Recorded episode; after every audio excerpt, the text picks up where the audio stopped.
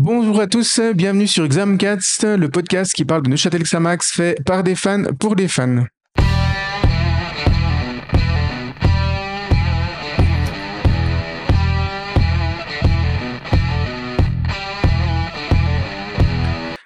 Alors, ce soir, je suis avec Alex. Salut Alex. Salut. Avec Mathéo. Salut Mathéo. Salut. Avec Michael. Salut Michael. Salut. Et avec Sam. Salut Sam. Salut. Et ce soir, comme invité, nous avons le plaisir, comme nous l'avons annoncé il y a une semaine lors de notre épisode et sur les réseaux, Igor Duric. Salut Igor. Salut. Igor, c'est un vrai plaisir de te recevoir. Il y aura bien évidemment après une partie qui te sera consacrée, mais avant qu'on rentre dans le vif du sujet avec toi, juste une question comme ça. Comment vas-tu Igor? Ça va très bien, merci beaucoup. J'espère que vous aussi, vous allez tous bien. Bah oui, on va, on va pas mal. Notre podcast connaît un joli petit succès maintenant, donc on est assez euh, assez content. On arrive à inviter régulièrement des gens, des anciens joueurs surtout. Donc on est euh, on est on est vraiment très content. Voilà. Alors, euh, au sommaire de cet épisode 21, on va faire un débriefing du match du 23 février euh, contre le FC Thun à la Maladière. Il y aura toute la partie consacrée à l'interview d'Igor Duric. Et puis, euh, ce soir, Sam est de retour et avec lui, les quiz de Sam. On se réjouit de voir si ce soir, il a été un petit peu clément avec nous ou s'il est allé très très fort. On verra bien. Voilà, jingle.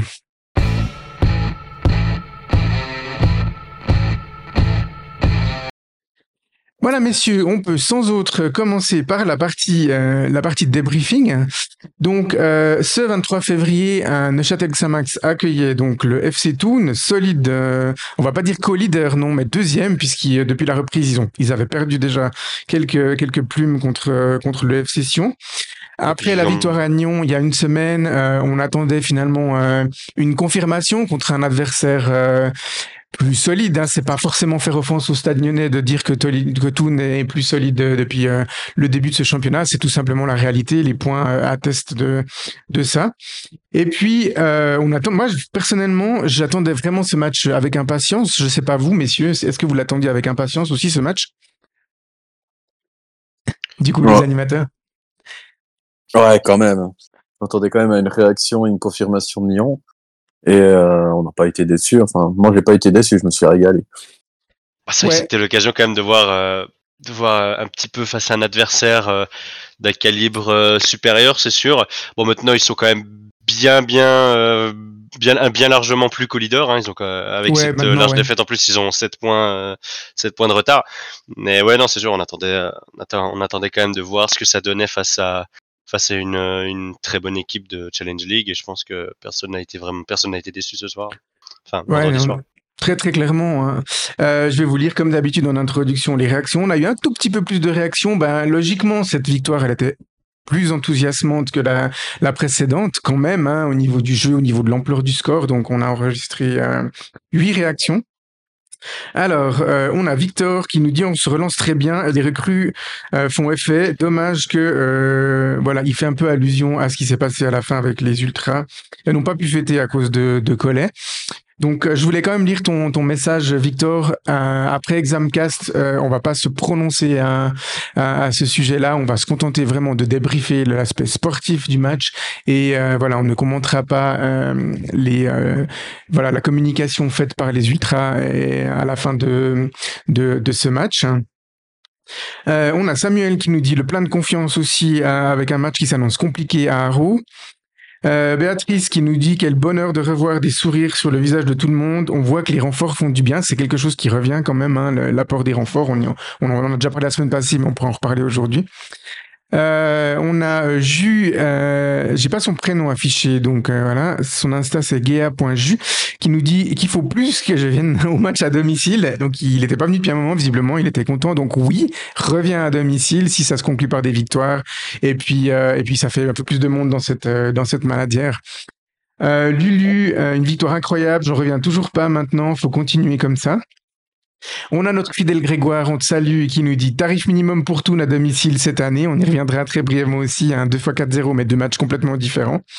Euh, quelle belle victoire avec des cœurs rouges et noirs, euh, de quoi se réjouir. Et puis on a Julien, euh, qui est aussi un de nos habitués, qui nous dit rassuré mais pas encore rassasié.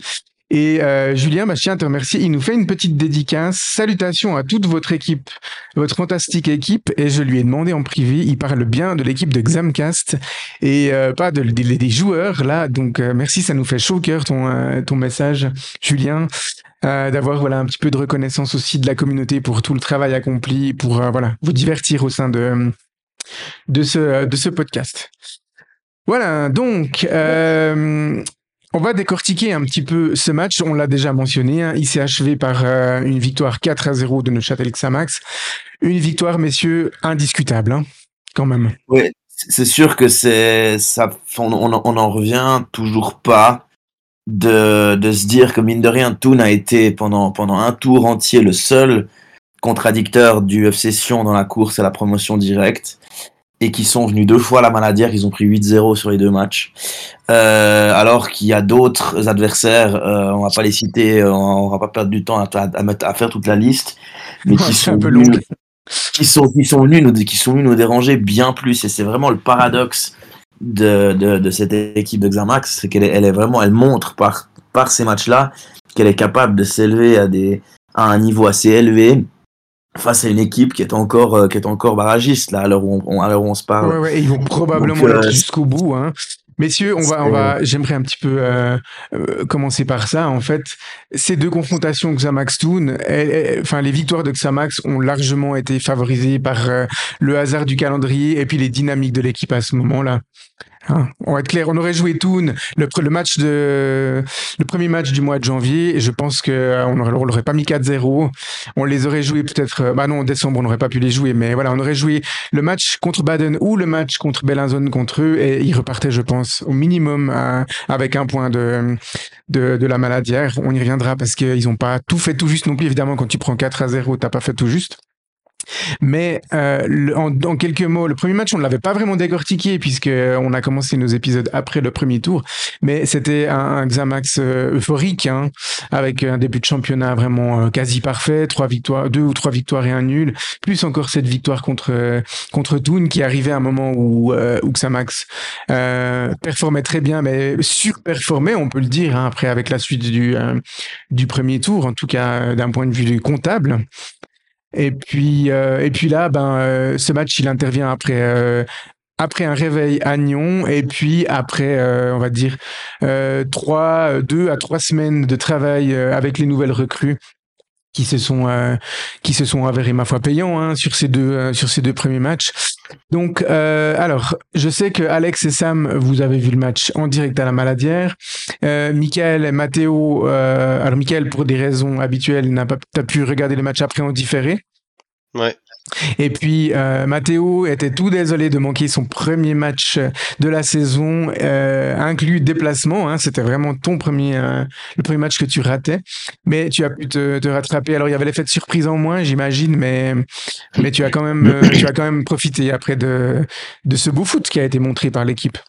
C'est-à-dire que oui, j'ai surtout, pu décortiquer un petit peu les actions, hein, les actions qui amènent les, qui amènent les buts, avec des enseignements, euh, comme tu le disais avant, euh, à tirer euh, par rapport aux renforts qui nous ont rejoints tout dernièrement et qui ont et qui ont apporté, qui ont apporté quelque chose de, de décisif sur ces buts-là. En tête, en tête Samir Ramizi évidemment.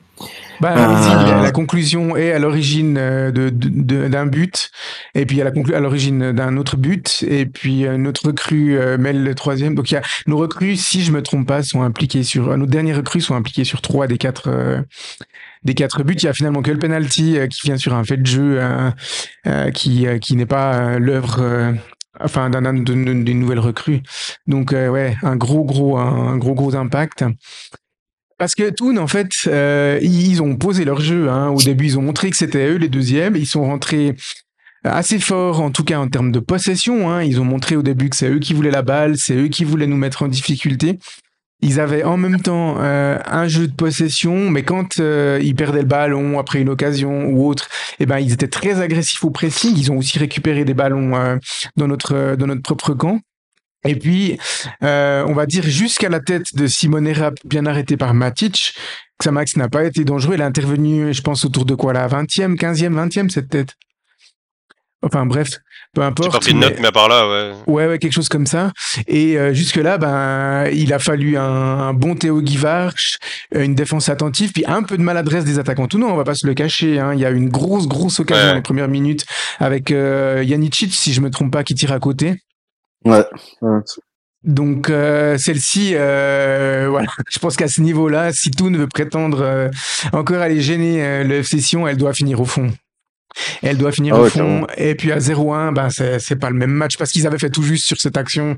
Et il- tout est- on était hors de position. Guivarch avait un petit temps de retard. Si le ballon était cadré, il l'arrêtait pas. Donc voilà, pas mal de réussite sur ce but dû à la, la maladresse de, de Janicic. Et puis petit à petit, bah, reste quand même globalement maître du ballon, comme Lyon la semaine passée. Mais euh, Xamax commence à planter quelques escarmouches avec euh, deux hommes très très très en vue. Euh, j'ai envie de citer ceux-là, vous pouvez en citer d'autres, hein, messieurs, mais j'ai envie de citer surtout Samir Ramidzi et euh, Dominique Schwitzer. Je pense que dans l'animation offensive, en tout cas en première mi-temps, hein, c'est surtout eux qu'on qu'on a vu et c'est surtout eux qui ont créé le danger, messieurs. Je suis entièrement d'accord avec toi. Je pense que euh, sans ces deux joueurs, euh, on aurait eu euh, aussi d'autres euh, circonstances de jeu. Mais c'est vrai que ces deux recrues-là nous apportent énormément sur le plan offensif et même défensif, je dirais. euh. Franchement, Ouais. c'est deux très bonnes recrues qui nous font vraiment du bien pour la confiance Oui. aussi. Je pense surtout au Samir Ramizi. Ouais, toi tu le connais bien, hein, Igor, tu as joué de nombreuses années avec lui. Alors, on a posé la même Oui. question la semaine passée à Pietro, tu as sûrement eu l'occasion de d'en- d'écouter sa Ouais. réponse. Euh, Samir, c'est c'est un joueur qui peut faire la différence dans un match bloqué à tout moment. Il a cette euh, cette classe technique qui permet tout d'un coup de débloquer un match. Euh, suis c'est- d'accord avec ça. hein? Je suis très d'accord avec ça et c'est aussi le joueur que quand tu vois que le match ça déroule pas très bien, il est en grade de, poser le ballon en ses pieds, de calmer tout le jeu. Et c'est ça qui, que Samax avait besoin. Ouais, totalement. Et puis ça s'est vu en fait à un moment euh, où euh, où Fatkich et euh, Abedini étaient en relativement en difficulté en tout cas pour reconstruire les, attaques. Samir est venu rechercher les ballons plus bas, que ce soit de la part de de, Balarouban à gauche ou parfois d'Atekame, mais le jeu a surtout été s'est surtout déroulé à gauche hein, quand même en première mi-temps. Et puis il est revenu chercher plus bas. Il a des fois, euh, bah, justement, il s'est servi de Pili avec, avec Abedini et, euh, et Fatkic pour remonter le ballon et ensuite, euh, ben voilà, avec euh, surtout Schwitzer en première mi-temps, mais euh, Autier a fait aussi un très bon match sur euh, sur son côté droite. Quand les ailiers se projettent, le ballon arrive au bon endroit et puis avec la classe après des, des, des joueurs, ben ils font aussi leur différence. Et puis, euh, alors sans euh, une euh, une petite, on va pas être trop sévère avec Simonet, mais une petite maladresse de Simonet et puis un bon réflexe de rap, que ça max ouvrait le, le score à- voilà sur cette sur cette occasion. Il y a un petit peu des deux quand même parce que euh, Rap pouvait euh, mettre le ballon dans la cu- continuité et puis la mettre sur le deuxième poteau par rapport au côté gauche, donc le poteau droit des buts de Matic. Et puis il la reprend, et- mais il, il essaye de la croiser, mais il la croise pas du tout. Elle arrive directement sur Matic qui avait fait les pas nécessaires.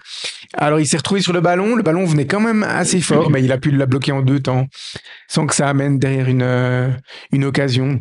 Donc euh, voilà. Est-ce que vous avez vécu ça aussi un peu, messieurs? Voilà, un petit peu de maladresse de Simone Rapp. Dans d'autres circonstances, ça finissait au fond, ce- cette tête. Oui, bon, c'est vrai que la maladresse, c'est un peu aussi quelque chose qui le caractérise depuis un moment sur cette saison, malgré tout. Mais je reste quand même, euh, je reste quand même assez optimiste sur ce qu'il propose depuis, depuis, depuis quelques matchs, notamment avec l'arrivée des recrues. Je trouve qu'il est quand même beaucoup plus trouvé euh, et beaucoup moins effacé dans le jeu. Après, la, la maladresse, ça c'est quelque chose qu'on voit depuis le début de saison et qui doit être, euh, qui doit être un peu corrigé si on veut, si on veut voir un apport statistique. Mais je suis quand même un peu plus, un peu plus intéressé, on va dire, euh, par, par, ce qui, par ce qui est proposé par Simone Arab depuis, depuis euh, la reprise et puis ces quelques matchs maintenant, notamment comme j'ai dit Ouais. grâce à, à l'apport de ces, de ces recrues qui, parce que ça a été un, pour le coup un vrai bon mercato hivernal. Ouais. Ouais. Totalement, on attend la confirmation, mais c'est vrai qu'on peut continuer dans ce sens-là par rapport à Simone Rapp et puis parler de la, la séquence de- du, du premier but. Est-ce que, euh, messieurs, à quelqu'un a envie un peu de la décortiquer? J'avoue que j'ai pas revu le but, donc euh, je pourrais pas trop la redécortiquer. Est-ce que quelqu'un se sent de le faire? Bah, un, un premier centre depuis la gauche qui, qui traverse un peu tout le, qui traverse un peu toute la défense remis, remise depuis la droite sur, euh, sur Ramizi qui, qui, qui, la, qui, qui, qui, tente de la remettre un peu dans le tas. Et puis une, une certaine maladresse du défenseur tournoi, parce que c'est vrai qu'on a l'impression qu'il y a un certain manque de coordination au moment, de la, au moment du dégagement et ça se termine. Ça se termine au fond. Il est sous pression, Nicolas Souter, on va quand même le dire. Hein. Simone Rapp oui. était dans la zone dangereuse, prêt à reprendre le ballon. Donc, euh, je ne l'ai pas trop blâmé. Alors, il a un rebond un peu malchanceux et puis ça passe entre les jambes de, de Matic. Mais il est sous pression. Je pense que s'il n'intervient pas sous terre, alors lui, il aurait voulu autre chose, évidemment, mais s'il n'intervient pas, euh, ou qu'il remet le ballon, il contrôle le ballon, il le remet un peu en avant, Rapp est là et puis ça finit au fond de toute façon. Donc, euh, après, il rate quand même un peu son geste. C'est sûr qu'il met, bah, il met le pied, quoi, euh, et puis ça finit, euh, ça finit au fond. C'est un geste un peu malheureux, mais en même temps, voilà, effectivement, avec euh, avec Ramidze qui envoie ce ballon, avec avec des joueurs qui sont dans les 16 mètres pour mettre la pression, et ben finalement, c'est une chance qui, qui, a été un peu provoquée. hein. Mais nous, on demandait ça en fait au premier tour, hein, quand on, ah oui. on a beaucoup débattu autour de la finition, et puis à Xamcast, euh, on était plus partisan en fait que euh, y avait des problèmes de finition, c'est sûr, mais il y avait surtout des problèmes de création, d'amener des, des, des, situations dangereuses qui peuvent amener des buts. Et euh, ben, finalement, Rap, il est quelque part à l'origine des deux ouvertures du score à Nyon. Et enfin, il est pas à l'origine, mais en tout cas, il, est fortement impliqué, même si il est ni à l'assist ni à la conclusion. Sa tête n'a pas été comptée comme une assist, mais euh, voilà, il, il, compte, il compte sur ces euh, sur ces actions-là. Et puis il est revenu un peu chercher les ballons euh, en arrière. Il a participé au pressing. Il a d'ailleurs pris un carton pour un excès d'agressivité en première mi-temps, mais ça montre que voilà, il est beaucoup plus impliqué aussi dans le jeu euh, dans le jeu défensif. Et puis il est plus mobile. Il est impliqué dans le jeu défensif, mais quand l'équipe récupère, il coulisse avec toute l'équipe parce que s'il coulisse pas, si Schwitzer il arrive, il lève la tête et qu'il y a personne dans les cinq, eh ben il est obligé de temporiser. Et du coup la défense se replace et euh, c'est une grosse chance qui, euh, qui, qui, potentiellement peut s'envoler. Hein. Une défense comme Toon, quand elle est placée, elle est assez difficile à, à prendre, à prendre en défaut. Mais j'ai envie de dire, comme presque toutes les équipes de Challenge League, euh, quand une défense en place, avec le fait de professionnels, elle est quand même plus apte à, à défendre correctement que quand elle est, elle est, elle est hors de position. Igor, toi qui as été défenseur central, c'est un peu, euh, c'est un peu, euh, voilà, banal ce que je dis, mais euh, tu es d'accord que pour toi, les situations les plus difficiles à défendre, c'est quand la défense n'est pas bien en place et que tu dois, tu dois reculer et puis tu dois marquer plusieurs joueurs peut-être en même temps. Enfin, c'est vraiment les, les situations les plus dangereuses. Oh, ça c'est clair, ça c'est clair. En plus, quand t'es pas bien positionné, ça, ça peut aller tellement vite que tu penses que tu arrives sur un joueur et le ballon il va sur l'autre et t'es loin. Ouais. Qu'est-ce que qu'est-ce que tu penses de Je sais pas si tu as écouté l'épisode avec Federico il y a maintenant euh, deux semaines. Federico après le match contre Bellinzone que tu as dû ouais. peut-être regarder plus attentivement ce match, il euh, il nous disait mais la défense finalement sur euh, le but de Bellinzone, elle elle recule, tout le monde regarde euh, le ballon, mais personne s'occupe de son homme. Tu es d'accord avec ce que disait Federico? Je suis totalement d'accord. En plus, avec Frédéric, on a un petit peu la même visual sur euh, le foot italien en disant, mm -hmm. et tactiquement, tactiquement, on sait que l'Italie est, est, très fort. Et vu que moi ouais, aussi. Quand il, quand il se qualifie. J'ai pas compris. quand ils se qualifient pour les grands tournois, oui, ils sont très ah, forts. Ouais, ouais, ça, ça c'est N'est-ce pas, Mathéo Je parle, je parle de, la, de la tactique. Et là, Là, c'est clair que pour moi, c'est la défense que elle suit pas son joueur. Ouais, non, du coup, ça amène voilà cette ouverture du score. Et puis ensuite, euh, bah, au moment de, de l'ouverture du score de, euh, de Ramidi, elle intervient euh, assez tôt hein, dans le match. Euh, en tout cas, dans cette première mi-temps, c'était quoi la 20 C'était au milieu de la première mi-temps, non Si je me trompe pas? Ouais, c'est après la demi-heure quand même. Ah non, c'est après la demi-heure, ouais. Donc ouais, c'est ça. Ouais, non, c'est à la 34e. Donc il a, il restait que euh, que 10 minutes à ce moment-là, un peu à, à tenir. Moi, j'étais pas trop gourmand à ce moment-là. Je me disais voilà, il faut tenir jusqu'à la mi-temps. Pas essayer forcément à tout prix d'aller marquer le deuxième but. Faut bien bien cadenasser, bien verrouiller. Et puis les dix dernières minutes ont été euh, plus tranquilles. Toon a quand même un peu monopolisé le ballon, mais sans arriver vraiment à se créer euh, de grosses grosses chances de but. En tout cas, personnellement, j'en ai pas j'en ai pas noté. Je sais pas si vous en avez noté, messieurs. Non. Donc, euh, bah voilà, on arrive à la mi-temps, euh, 1 à 0. Bah, Toon a la possession, mais euh, Xamax a eu, euh, à part la frappe de Janicic, a eu quand même aussi des grosses occasions. Et puis, c'est assez logiquement hein, qu'ils repartent avec un but. S'il y avait eu plus, ça aurait pas été mérité.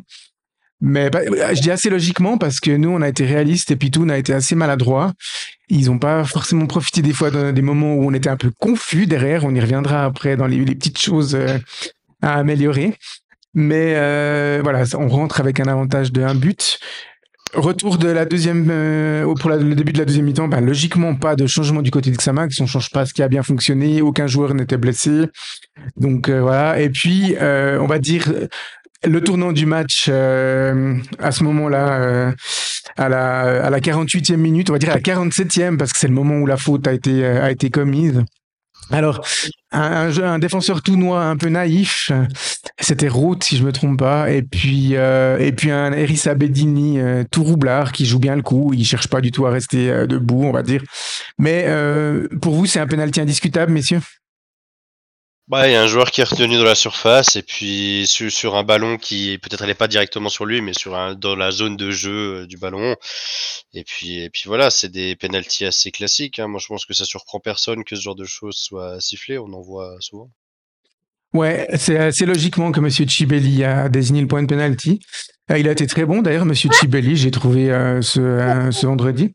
Et puis, euh, bah, je t'aurais été de l'autre côté, j'aurais pas trouvé scandale non plus si c'est le penalty contre Toon. Et puis, bah voilà, Kenan Fatkic qui marque son troisième penalty de la saison, hein, si je me trompe pas. Il a marqué contre Ville et puis il avait marqué. Euh... Ouais, bon, bref, je pense qu'il a marqué son troisième penalty, donc il confirme ses bonnes dispositions dans, dans cet exercice.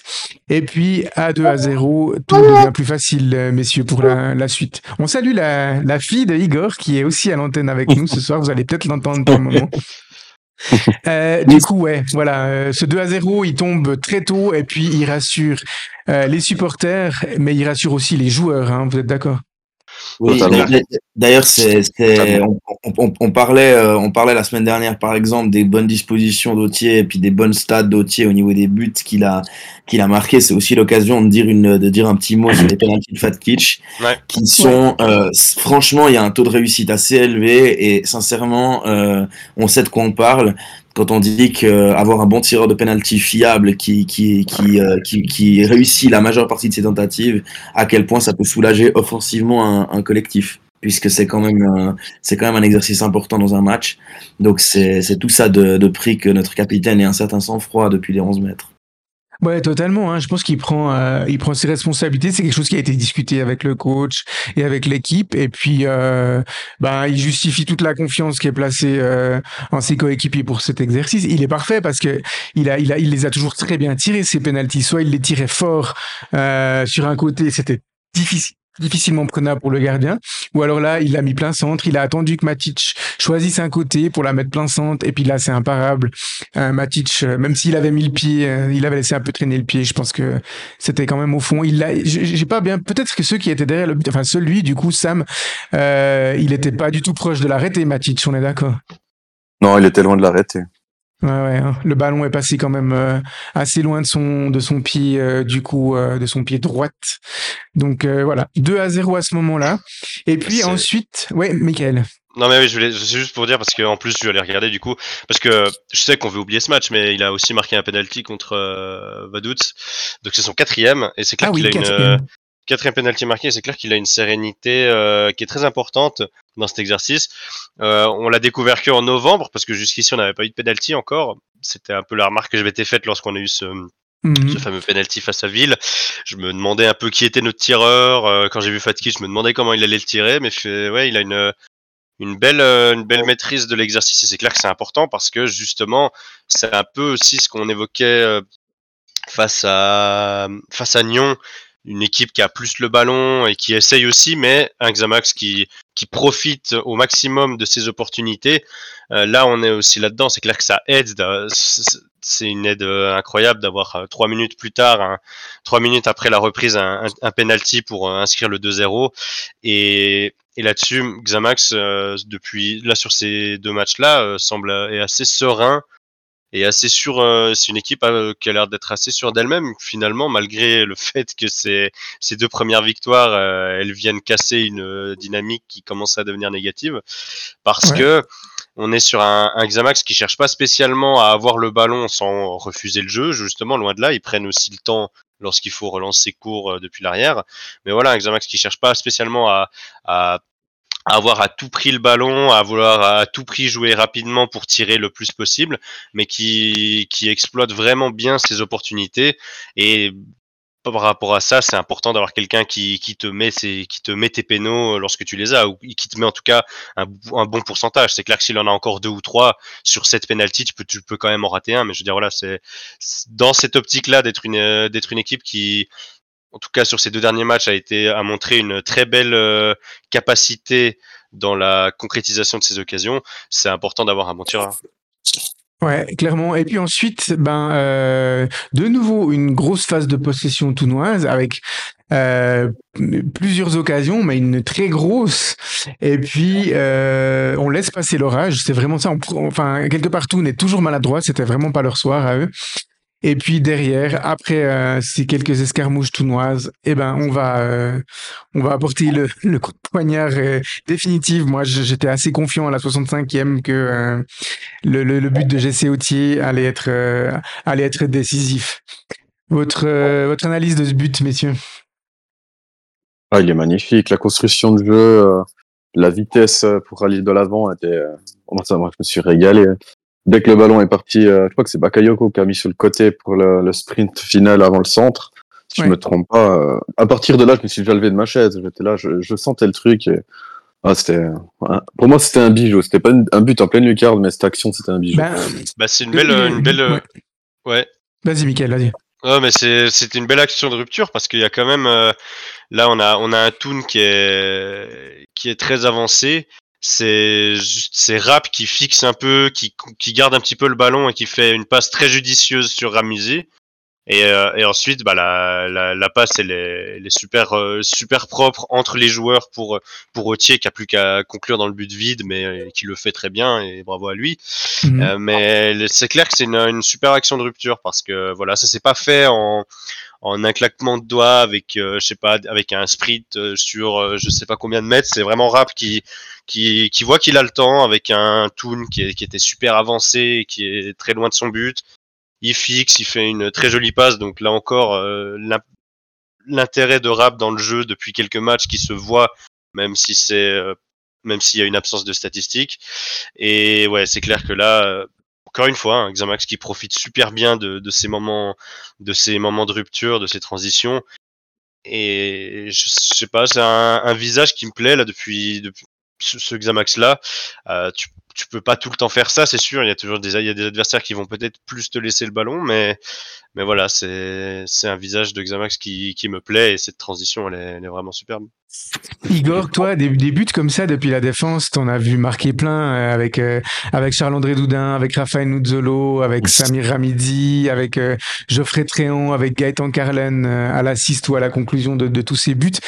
Quand tu vois l'action se développer depuis derrière, tu dois prendre ton pied, j'imagine, une action comme ça. Hein ah non, mais c'est clair, c'est clair. En plus, nous, on a eu la chance l'année qu'on est monté que on avait vraiment marqué beaucoup de buts et et c'était presque les, les quatre attaquants, disons, qu'ils ont fait le, le travail. Après, c'est clair, quand tu prépares ça à l'entraînement et ça, te, ça, ça se ressort au match, c'est beaucoup, encore beaucoup plus joli. Ouais, finalement, euh, quand les, tout est juste dans le dans l'action, parce que depuis la récupération de la défense, la première relance, euh, la passe de rap, le sprint, la course de Ramidzi, le coup de tête pour voir où est Autier, la passe qui vient dans le bon timing, Autier qui se jette au bon moment, qui reprend la balle pour l'envoyer tout droit. Enfin, tout est parfait. Et quand tout est parfait de A à Z, Xamax est capable de marquer des buts. C'est pour moi, c'était vraiment l'illustration que. Ouais. Mais on sait, on sait que c'est pas tout le temps comme ça. Non, il, il faut arriver à faire ça régulièrement, c'est clair. Et puis, euh, je pense, on, ah, voilà, on se retrouvera euh, les animateurs dans deux semaines pour débriefer le match contre Sion. On verra si on arrive à faire ça aussi contre euh, le rouleau compresseur c'est du noix qui euh, semble bien, euh, bien en marche maintenant. Ouais, On ouais, va pas ouais. tout gagner jusqu'à la fin, il y aura des matchs difficiles, mais euh, Nyon avait pas forcément la semaine passée la volonté de garder le ballon. hein. On les a vraiment laissés garder le ballon, on les a laissés construire, et euh, ça avant on n'arrivait pas, à, enfin, quelque part imposer son style, même si c'est pas garder le ballon, c'est aussi une tactique et euh, et voilà, on a très bien réussi à le faire, mais pour ça il faut être parfait euh, derrière. Alors on l'a été euh, parfait parce que c'est clean sheet et puis euh, et puis voilà. Mais euh, je voulais quand même après, une fois qu'on aura commenté le, le dernier but, parler des petites choses qui euh, qui restent à améliorer pour moi. Je sais pas si vous aviez des choses, mais si moi j'en avais deux. Euh, Toon, euh, voilà, garde encore le ballon. Il y a, j'y reviendrai après, quelques séquences avec des tacles très limites de la part de Xamax. Et puis, mais quand je dis très Ouais. limite, c'est vraiment très très limite. Et puis, euh, et puis ensuite, euh, dans les arrêts de jeu, quelques minutes après son entrée. Euh, alors, ils l'ont annoncé comme Marvin. Alors, je suis allé voir Greg Bingley, je le salue d'ailleurs, à la fin du match. Et puis, euh, je lui dis, mais il s'appelle Marvin ou il s'appelle Zachary? Alors, euh, il s'appelle Zachary Marvin officiellement pour la ligue, mais il est inscrit comme Zachary Hadji. Donc, on va l'appeler Zachary euh, quand on le mentionnera euh, Hadji, puisqu'on a aussi euh, Zach dans les dans l'effectif. En tout cas, Oslo, il a toujours été appelé Zachary. Ouais, ouais, c'est ça. On l'a toujours annoncé comme ça. Donc euh, voilà, Greg, si tu nous entends, petite correction pour euh, le match contre Sion. On espère que tu devras annoncer un ou deux buts de lui avec plaisir. Ouais, c'est- D'ailleurs, Greg, il, c'était pas son meilleur soir hein, ce soir-là. Quand Bakayoko est rentré, euh, c'était Bala Loco. Enfin, si c'est un petit peu embrouillé les, les pinceaux ce soir-là. Une petite dédicace à toi, Greg. Euh, puis voilà, ce, ce but, ce dernier but qui euh, qui vient récompenser un match très très abouti. Euh, qui veut le commenter ce but un but 100% finalement. Je m'en souviens un peu plus, personne n'a noté, mais un but 100% remplaçant, enfin, en tout cas pour la passe décisive et, euh, et la conclusion, puisque c'est euh, Salim Ben Seguir Ouais, ouais. qui a fêté son anniversaire hier. Bon anniversaire, Selim. Euh, et puis euh, qui fait une- de nouveau une bonne passe et puis là en vrai renard des surfaces Hadji qui sent bien le coup il se jette et puis euh, voilà il met le ballon au fond pour donner au score des allures très très sévères je pense qu'honnêtement Toon ne méritait pas forcément d'en prendre quatre ce soir-là mais voilà, bravo à Xamax. Et puis, euh, je suis allé faire un petit tour sur les réseaux sociaux de, de Toon. Euh, J'aime bien des fois faire des petits tours sur les réseaux sociaux de nos adversaires après les matchs qu'on ait gagné ou qu'on ait perdu, hein, peu importe. Et euh, le, le community manager de Toon annonçait une défaite malchanceuse. Alors il s'est fait allumer par tous les supporters de Toon qui disent euh, comment tu peux parler de malchanceux quand tu quand t'en prends quatre? En gros c'était ça le- l'idée. Igor, est-ce que tu peux prendre 4 à 0 et puis avoir une défaite malchanceuse C'est possible? Pense pas. je pense pas. Hein, Si- tu prends en U2, on peut dire oui, c'est de la malchance, on n'a pas eu de chance. Mais quand tu prends 4, euh, je pense tu rentres dans ton bus et tu repars à Toon et tu dis plus rien. Ouais, alors je vous dire que les joueurs de Toon et les dirigeants de Toon, euh, ils ont beaucoup moins fêté que ceux de Bellinzone quand ils sont rentrés au vestiaire. Il y a eu quelques discussions, euh, notamment avec euh, avec Danilo Del Toro, mais ils avaient en tout cas, euh, bah, ils étaient quand même souriants, hein, mais ils étaient conscients d'avoir pris euh, une bonne correction. Et puis voilà, euh, merci beaucoup, merci d'être venu, et puis euh, rendez-vous la semaine prochaine et on espère qu'on fera mieux, quoi. Ils ont pense- finalement, ils ont pas été décisifs ni dans leur zone d'attaque ni dans leur zone de défense, donc euh, tu peux pas parler de malchance quand même. Ouais, non, bah, je pense que je pense que le score est le score est sévère. Maintenant, bon, dans tous les cas, c'est un match que en fait sévère ou pas, c'est toujours un peu les discussions de, de de questions de mérite dans le football, etc. Fait- score sévère ou pas, c'est clair que si si t'as les occasions et que tu les mets pas, bah derrière c'est t'es pas forcément à plaindre. Et là, bah, on est, on est là-dedans. Toon qui avait ses, ses opportunités qui les a pas mises, qui tombe contre un adversaire qui lui a, a extrêmement bien euh, exploité ses opportunités. Ça fait 4, ça aurait pu être moins, mais après une défaite comme ça, je pense que les joueurs repartent en se disant, bah, on n'a pas fait ce qu'il fallait et on a eu ce qu'on a mérité. En Ouais, tout cas, j'ai- j'ai- euh, en termes de points.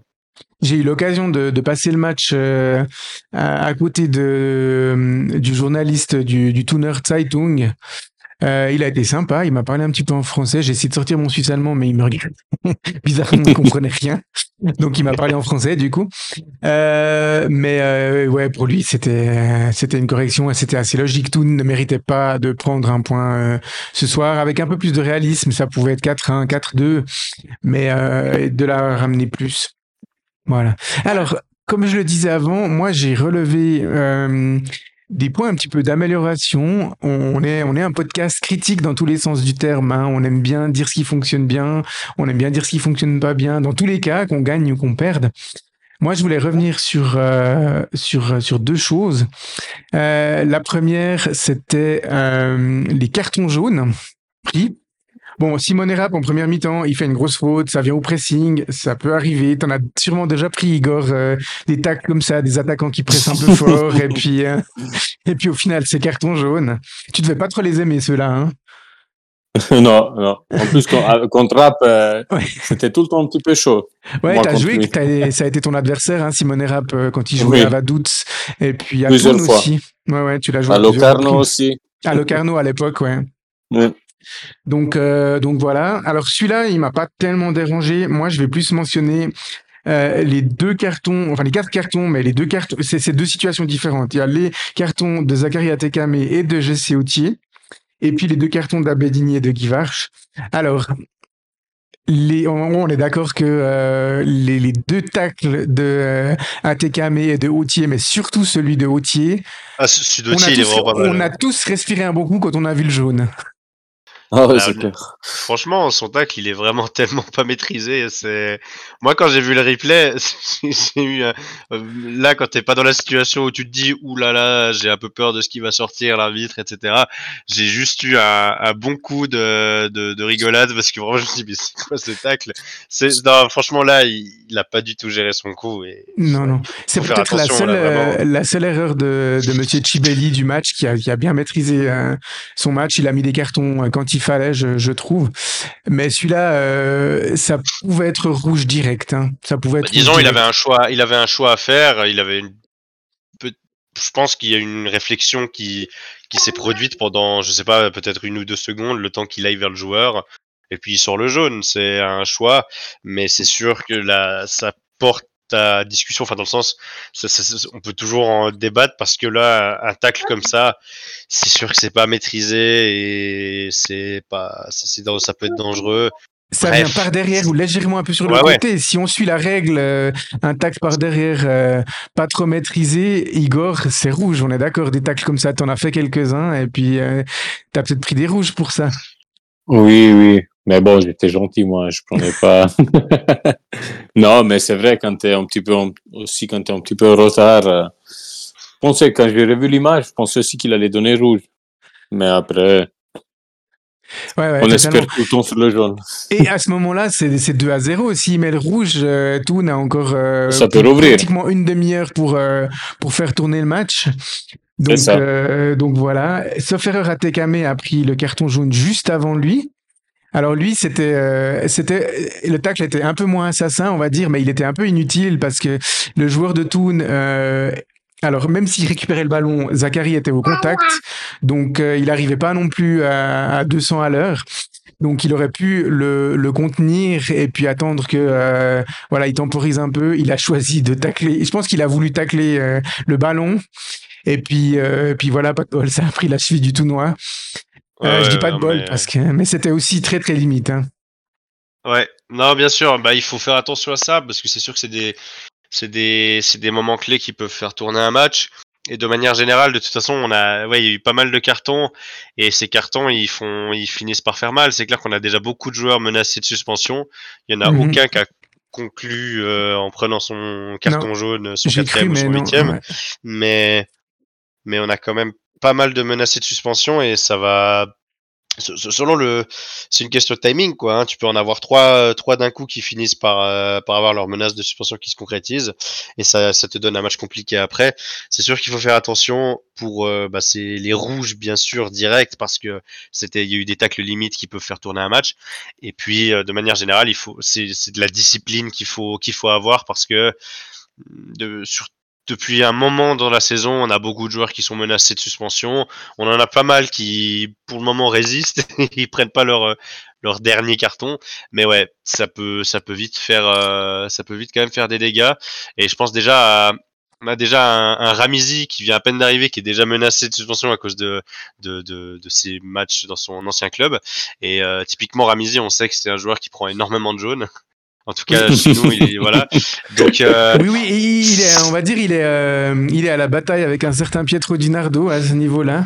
Euh, je pense, je, je pense Ramizi, il est en moyenne de 10-12 cartons jaunes par saison. Ouais, donc plus que Pietro, tu dis. Oui, oui, plus que Pietro. Parce que Pietro, il prenait aussi des rouges. Oui, oui. Ramizi, c'est toujours des jaunes, mais c'est juste qu'il en prend beaucoup. Et, et ouais, je pense à ça, je pense typiquement à un joueur comme lui qui va être un, joueur extrêmement important pour les raisons qu'on a évoquées avant. C'est sûr que tout le monde va devoir aussi faire un peu preuve de discipline à ce niveau-là parce que on prend quand même pas mal de cartons. Oui, totalement. Mais c'est notre jeu des fois aussi. Quand tu devais être agressif euh, et que l'adversaire pousse, ben voilà, tu t'exposes à ce genre de situation. Mais là, je pense que ces quatre cartons étaient un peu évitables. Alors surtout ceux de Abedini et de Givarch pour des pertes de temps. Alors Igor, j'aimerais que tu nous parles un petit peu de de ces euh, de ces pertes de temps quand les équipes mènent au score. Alors est-ce que il y a vraiment une volonté Ça fait partie du foot de euh, de des fois euh, perdre un peu du temps, faire dégoupiller l'adversaire, ou alors cette perte de temps, elle permet à l'équipe de discuter, de se replacer, de dis-nous un peu plus.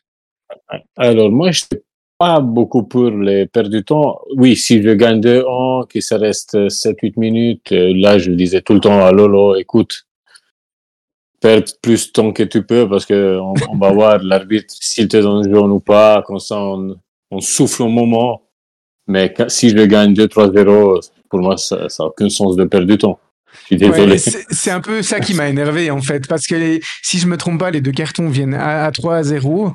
Et Ouais. puis Toon, ils avaient quand même pris un gros coup derrière la tête. Hein. Ils pressaient Oui. plus énormément. Maintenant, à la fin du match, il fallait juste continuer à faire ce qu'on a bien fait, pas leur laisser d'espace sur les attaques, et puis essayer d'aller mettre le quatrième. Euh, voilà, je, je, j'ai trouvé un petit peu bête. Alors, euh, voilà, Abedini, il a déjà été suspendu il y a pas longtemps, et Guy Varch en était à son deux ou troisième, je sais plus. Mais bon, c'est vrai que a- on- on 80, menait pas souvent- 81e, 81e Ouais, quand ça. tu mènes 3-0 pour Givarch, c'est c'est un peu dommage quoi. Mais- Ouais, Ouais, c'est- ça. dommage. Surtout que c'était vraiment débile comment il s'y est pris. Alors, on sait que Théo nous écoute, on l'aime beaucoup, mais là, c'était, il y avait le bas, il, y avait le ballon avec le, le, le jus sur le côté. Alors, euh, je, vais- je, je lui poserai la question peut-être euh, si j'ai l'occasion la semaine prochaine à, à Haro de, de s'exprimer un peu par rapport à, par rapport à ça. Euh, bon, jusqu'à maintenant, Guy Varch, il avait pas tellement eu l'occasion de perdre du temps parce que c'est quand même assez rare qu'on mène au score à la 85e minute. Donc, euh, c'était plutôt, on s'énervait plutôt de l'attitude de- des gardiens adverses euh, euh, pour, euh, pour perdre du temps. C'est que son Donc, euh, premier. C'était même son premier, ok. Bon, ouais, il n'en a pas pris sur des, des fautes grossières ou autres. Donc, euh, donc voilà. Euh, voilà, moi j'ai euh, retenu ça comme premier point. Et puis un deuxième point, et je serais vraiment curieux de t'entendre euh, parler de ça, Igor, euh, c'est des fois euh, la maîtrise technique dans les phases défensives. Parfois, Oui. j'ai trouvé que l'équipe, le ballon arrivait en l'air, en cloche, euh, ou pas forcément très très en l'air, ou pas très fort. Et puis, des fois, d'avoir un joueur qui fait un contrôle de la poitrine, pose le pied sur le ballon, regarde un peu le jeu pour euh, pour orienter. Je trouve que euh, c'est quelque chose que euh, Mousse et toi vous faisiez à l'époque, hein, quand il y avait des actions comme ça, Ouais. contrôler le ballon et puis tout de suite essayer de voir s'il y avait la possibilité de relancer et puis si t'es sous pression, bah tu dégages le ballon euh, n'importe où, hein, ça c'est c'est clair. Mais parfois il y avait des zones où Toon faisait un long ballon, on n'était pas forcément sous pression, mais on renvoyait directement le, le ballon plus loin. Alors, est-ce que c'était une tactique ou pas? Est-ce que vous avez aussi vu un peu ces faits de jeu, messieurs? Oui, alors ça, ça, ça peut aussi être un manque de confiance un petit peu quand tu vois les résultats que ça, ça va pas derrière vous. Et comme ça, je pense la première chose que dans ta tête, c'est de dégager le ballon pour pas faire encore pire de qu'est-ce qu'on a fait. Ouais, ouais, clairement. Mais on n'a pas forcément pris beaucoup de buts sur des, des grosses boulettes euh, euh, défensives. C'était plutôt sur des contres de, de l'adversaire où on était complètement euh, dépassé et puis et puis au final l'adversaire faisait tout juste et c'était but. Donc je, je, je, suis un petit peu pointilleux, je le sais, et puis c'est difficile de l'être après une victoire 4 à 0. Mais euh, je pense que c'est une marge de progression pour euh, pour travailler un petit peu encore sur les euh, sur les prochaines semaines. Et on aura parfois, alors là, tout n'a été agressif. Si on le sera aussi probablement. Aro, Bruglifeld chez eux aussi. C'est une équipe qui est très forte offensivement en plus. Mais après, on aura des équipes qui nous permettront peut-être d'essayer de poser un peu le jeu derrière et puis de relancer euh, plus rapidement.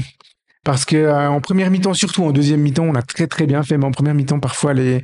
il nous fallait des fois trois, quatre passes pour remonter le ballon, alors que des fois nos adversaires arrivaient en une, deux passes, à tout de suite se projeter dans le camp adverse. Donc là, messieurs, je, je chipote un peu ou, pas Selon vous Non, mais c'est sûr que c'est important. Après, je suis, quand même. Euh, par exemple, tu parlais d'Aro, moi je suis quand même curieux de voir. Euh, je suis quand même curieux de ce match parce que je suis convaincu que ça reste un adversaire qui de ce que Xamax montre depuis quelques temps, un adversaire qui correspond plutôt bien à ce que à ce qu'on essaie de faire puisqu'ils vont ils sont chez eux ils vont essayer d'avoir le ballon ils vont essayer d'être agressifs. Et là-dessus je pense que euh, on aura des bonnes opportunités. Mais c'est vrai que il va falloir euh, contre contre Aro et on le voyait on l'a déjà vu à la lors du premier match au, Bruglifeld, il va savoir, il va falloir être capable de garder ses ballons lorsque tu les auras et de pas être en panique, à, balancer un peu dans, tous les sens. Euh, on se souvient de ce, ce match aller euh, au Briglifeld qui était euh, qui, était quand même un peu compliqué à suivre sur la fin tellement on, on, relançait euh, n'importe comment et on cherchait absolument pas à garder le ballon.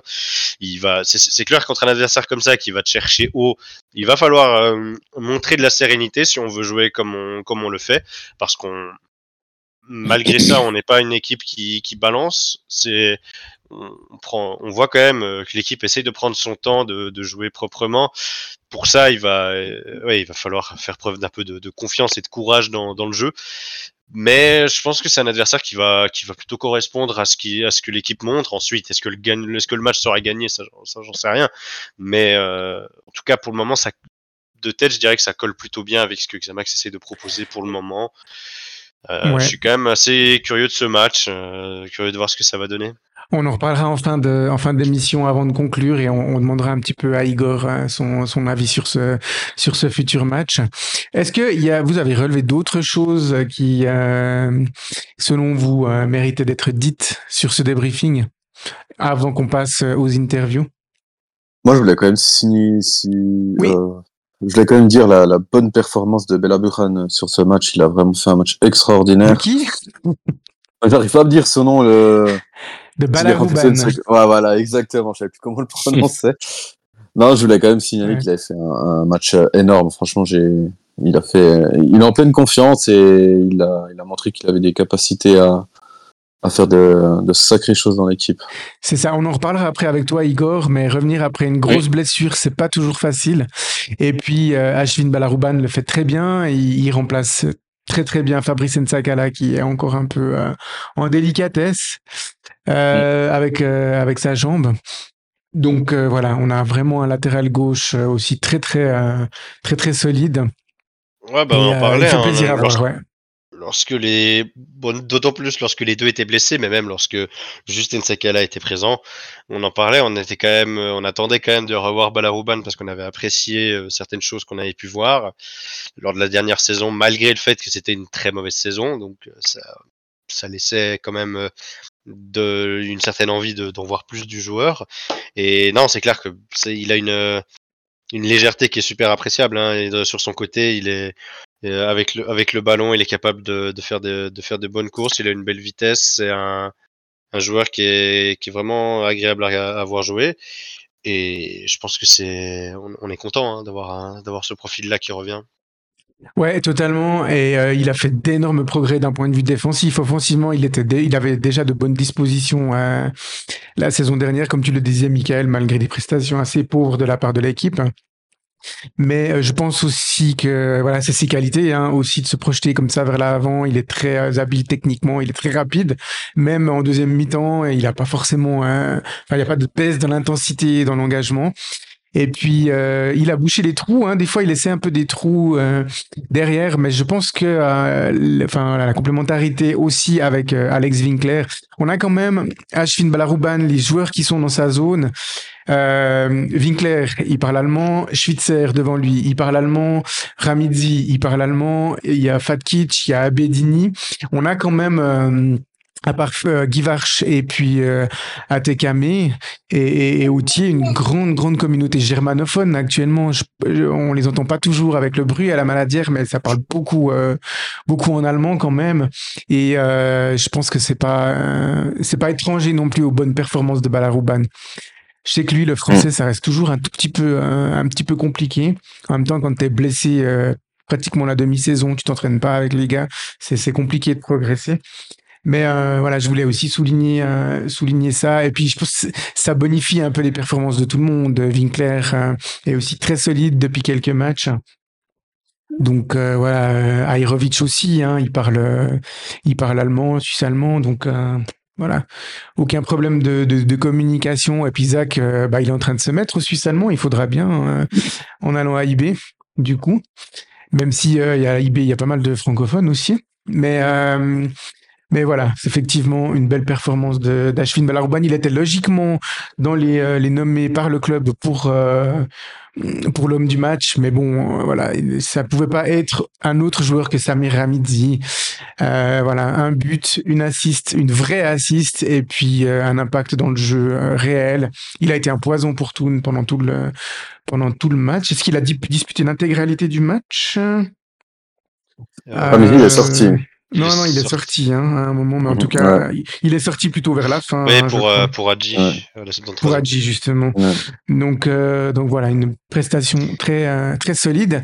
Alors, euh, je, honnêtement, j'aurais voulu avoir Samir Ramidzi à l'interview, mais mes collègues de je sais plus quel, enfin collègues, les journalistes, on va dire, de, de je sais plus quel média, ont tout de suite sauté sur, sur Samir, homme du match, et j'ai pas eu le temps. Donc, j'ai j'ai pris prioriser aussi finalement la défense qui euh, la semaine passée on avait euh, on avait interviewé Théo et GC et puis euh, là j'ai privilégié la défense on, écoute déjà les propos de, Sead Airovic. Sead Airovic évidemment très très satisfait de, euh, de ce match alors avec Sead Airovic Sead félicitations grosse grosse performance de l'équipe ce soir contre Toon Exactement, vraiment belle performance de l'équipe. Euh, on a donné 100%. Techniquement, tactiquement, on était top organisé. On a gagné les duels où on a plané de gagner le duel. Après la transition, c'était top. Comme ça, on a marqué les buts et on a gagné le match. Deuxième victoire 4-0 contre le FC Toon, un adversaire qui semble bien vous réussir. on peut dire ça, mais aussi là-bas, on a joué, c'était vraiment un match difficile. On a joué 1-1, je pense c'était match nul. Mm. Ici à la maison, enfin, on a aussi gagné 2024. Euh, c'était vraiment temps de gagner. Et heureusement, on est arrivé à prendre des trois points. On a eu l'impression ce soir que euh, voilà, quand le FC Toon mettait un peu de pression, vous, faisiez le dos rond, vous défendiez bien, compact. Et ensuite, derrière, après une grosse phase de domination de Toon, vous avez marqué des buts importants. Ça leur, a coupé l'herbe sous les pieds. Ouais, exactement. Ça, c'était aussi le plan parce que nous, on sait qu'on est agressif, on sait qu'on est, on est vraiment fort euh, défensivement, on est, on est vraiment serré. Toute l'équipe est serrée. On a essayé de fermer l'espace, mais c'est clair. Toon, c'est Toon. Ils n'ont pas deuxième euh, par hasard. Hein. Ils savent aussi à jouer. Mais pour nous, c'était important de rester tranquille, de laisser le ballon aller, et après, dans le vrai moment, faire la bonne transition, marquer le but et gagner le match. Voilà, alors après, nous avons aussi l'opportunité de rencontrer Zachary Atekame. On écoute l'interview de Zach. Avec Zachary Atekame, félicitations Zachary, une grosse performance d'équipe ce soir avec une magnifique victoire à la clé. Oui, oui, ça fait plaisir. Écoute, on avait vraiment à cœur de, de faire un gros match aujourd'hui et je pense qu'on l'a fait. Comment s'est passé le match personnellement pour toi? Euh, première mi-temps, franchement, on était en bloc. Tout avait beaucoup le, le, ballon, mais je pense que deuxième mi-temps, euh, on a réussi à trouver des situations. Et même pour ma part, euh, j'ai eu pas mal de situations offensives où je me projette vers l'avant. Et c'est ce que j'aime. Et voilà, je suis satisfait de mon match. Je trouve que j'ai fait un bon match et je suis content. On a l'impression effectivement hein, que quand Toon avait un peu des phases de possession, vous avez défendu de manière assez solide. Et puis, euh, et puis ensuite, euh, voilà, vous avez contré derrière, vous leur avez fait très mal. Vous avez souvent marqué après des longues phases de possession euh, de Toon. Non, écoutez, on travaille ça à l'entraînement. Le coach, c'était notre plan de jeu. Et il a bien fonctionné. Il a bien fonctionné à Nyon et il a bien fonctionné aujourd'hui. Du coup, on est content. J'espère que c'est le début d'une bonne série et puis que, que Max pourra enfin commencer à regarder vers le haut du classement plutôt que vers le bas. Ouais, ouais, ouais, je l'espère aussi. Non, franchement, ça va le faire. On travaille toujours à l'entraînement, du coup, il n'y a pas de raison que ça marche pas. Et puis pour finir, traditionnellement, nous avons rencontré Uli Forte. Alors Uli Forte, on lui demandait euh, voilà si l'équipe allait confirmer après cette euh, cette belle victoire à Nyon. Et euh, c'était aussi un Uli Forte logiquement très très satisfait à l'issue de, de ce match. On l'écoute. Oli Forte, grosse performance ce soir, victoire 4-0 contre le FC Toon. On a l'impression que tout a marché dans le sens de Xamax ce soir. Oui, absolument, absolument. on s'est mérité, on s'est mérité cette victoire. Premier mi-temps, Toon euh, assez dominant. Nous, on a eu des, des contres où on aurait pu faire plus, mais eux, on avait eux, ils avaient un peu plus du jeu, mais ça, c'était aussi la tactique qu'on voulait. Hein. On voulait le faire venir et après le surprendre sur euh, la transition défensif-offensif. Et on a bien tenu. Euh, après, on a marqué ce but. Hein. Et là, ça a changé tout le match, je pense. Hein. Après, Toon était euh, en train de, de faire un bon match sur le plan tactique. Et les joueurs aussi, individuellement, des bonnes prestations, des bonnes performances. Euh, et c'est ça qu'on voulait. Hein. On voulait vraiment confirmer la victoire de Nyon et pas la euh, faire sembler comme quelque chose euh, chanceux. Et aujourd'hui, on a bien confirmé et maintenant, on peut vraiment tranquillement préparer le match Haro qui sera aussi très difficile. Haro, au moment 1-0 en avantage sur Ville.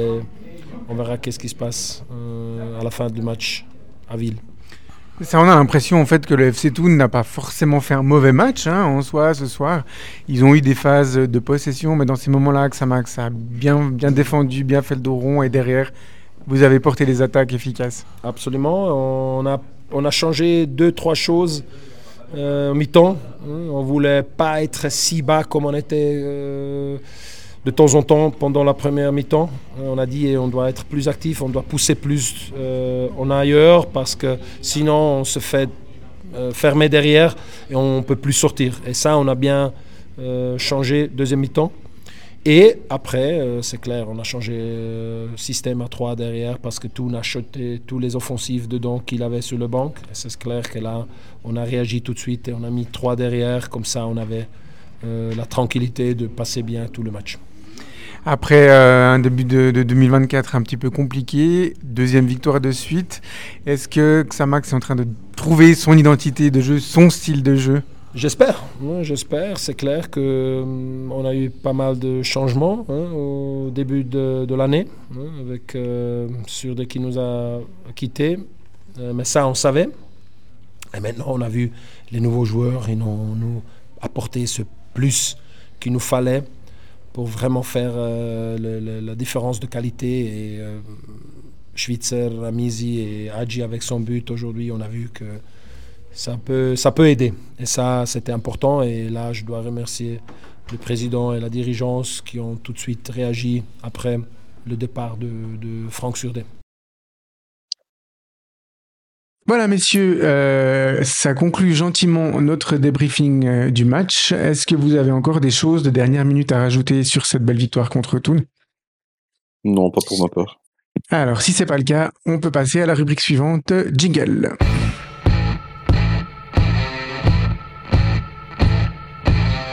Voilà, on arrive à la rubrique consacrée à notre invité du jour.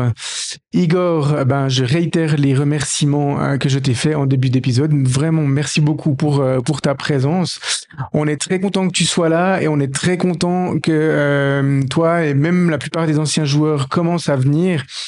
Igor, tu as eu l'occasion d'écouter un peu hein, nos derniers épisodes avant de te décider à venir. Non, non, j'avais, j'avais décidé, dès que vous m'avez invité, j'ai eu du plaisir et j'ai dit tout de suite, avec grand plaisir, que je viens participer à votre émission. Ok, ben c'est super.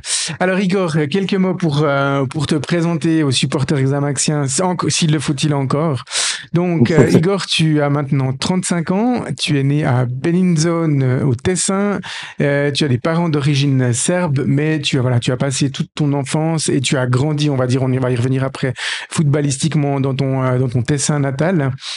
tu as un joli palmarès avec 227 matchs de Challenge League, 53 matchs de, de Super League. Et puis sur ces 280 euh, matchs, finalement, tu en as disputé pratiquement la moitié avec euh, avec Neuchâtel Xamax, on va dire sur la deuxième partie de de ta de ta carrière. Donc ça fait de toi un joueur vraiment historique euh, de Xamax parce que tu as disputé beaucoup de matchs et puis aussi historique parce que tu as participé également à plusieurs grands moments grand moment du club. On va y revenir petit à petit euh, sur euh, sur ton interview. Donc, euh, bah, ça commence un peu toujours la même chose. Hein. Tu as commencé le foot, tu as eu le virus depuis que tu étais tout petit. Tu as commencé tout de suite ou c'est venu un peu sur le tard? Non, j'ai commencé tout de suite vu que mon frère, et merci pour les belles paroles que vous avez dit avant. Moi, j'ai commencé tout de suite le foot à 4 ans. Et j'ai entamé tout de suite avec l'école du foot à Bellinzone. Ok. Et puis après, tu as voilà, euh, gravi petit à petit les échelons au niveau de, de, de Bellinzone. Ouais. Sam? Euh, Quand tu étais, étais jeune, quelles étaient tes idoles euh, de, de footballeurs Moi, j'avais mon idole, c'était Sinisa Mihailovic. Ah oui, oh oui. Après, c'était Fabio Cannavaro. Mais vu que tout petit, euh, j'étais euh, attaquant, c'est bizarre de le dire, mais à 4 ans, t'as pas de drôle et j'ai joué en attaque. J'aimais les attaquants. il, parfait, il, répond à toutes les questions à l'avance. C'est parfait. ouais. Euh, tu dis, ouais. ouais. Non, vas-y. Vas-y, Sam, vas-y. Mis à part défenseur et évidemment attaquant, est-ce que tu as joué sur d'autres postes sur le terrain durant ta carrière professionnelle? Non, durant ma carrière professionnelle, non, non, j'ai fait tout le temps défenseur. Défenseur central ou à droite, à gauche, euh, disons, la plupart des, des rôles derrière en défense, j'ai tous fait. Mais mhm. sinon, d'autres positions, non, mis à part ou deux matchs où j'ai eu des coachs qui m'ont dit écoute, tu vas jouer numéro 6, mais tu vas pas faire le jeu, tu vas juste suivre le 10 de l'autre équipe. Ok, ça fait plaisir ça, les coachs, les consignes des coachs. Tu fais pas le jeu, tu arrêtes le numéro 10 en face à tout prix. Raconte-nous un peu tes débuts donc à la CB euh, qui évoluait en qui évoluait à ce moment-là en Challenge League. Oui, j'ai commencé j'ai commencé avec, avec l'école du foot. Après, j'ai fait tous les les jeunes en 10 ans jusqu'à 15 ans que j'ai fait mes débuts en première équipe à Bellinzone. Et c'était pour moi, c'était un rêve de faire le tournoi de Pâques, qui est un tournoi très connu au Tessin. Et je voulais le faire avec Belinzon. Après, je l'ai fait pendant trois ans. Et l'objectif après avoir fait le, le tournoi de Pâques, c'était on joue de jouer en première équipe. Et à 15 ans, j'ai eu cette chance euh, que j'ai saisie au meilleur moment. Et puis ensuite, tu, pars. Euh, ensuite, peu de temps après, tu pars en, en Italie, à l'Udinese et à Arezzo. Euh, raconte-nous un peu ces, années en Italie. Oui, après, on, euh, on ayant fait quand même 20-30 matchs avec Belinzon à l'âge de 16-17 ans, j'ai été acheté par l'Udinese. Et après, avec l'Udinese, j'ai eu mon, j'ai un petit peu de soucis avec le transfert qui s'arrivait pas, vu que j'étais encore mineur et c'était pas les, les temps d'aujourd'hui.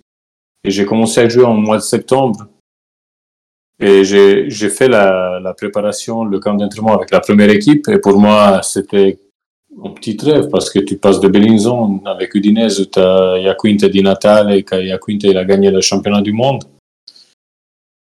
Et après, après cette année-là, j'ai eu la, ma blessure au genou. Une première, une première blessure, ouais.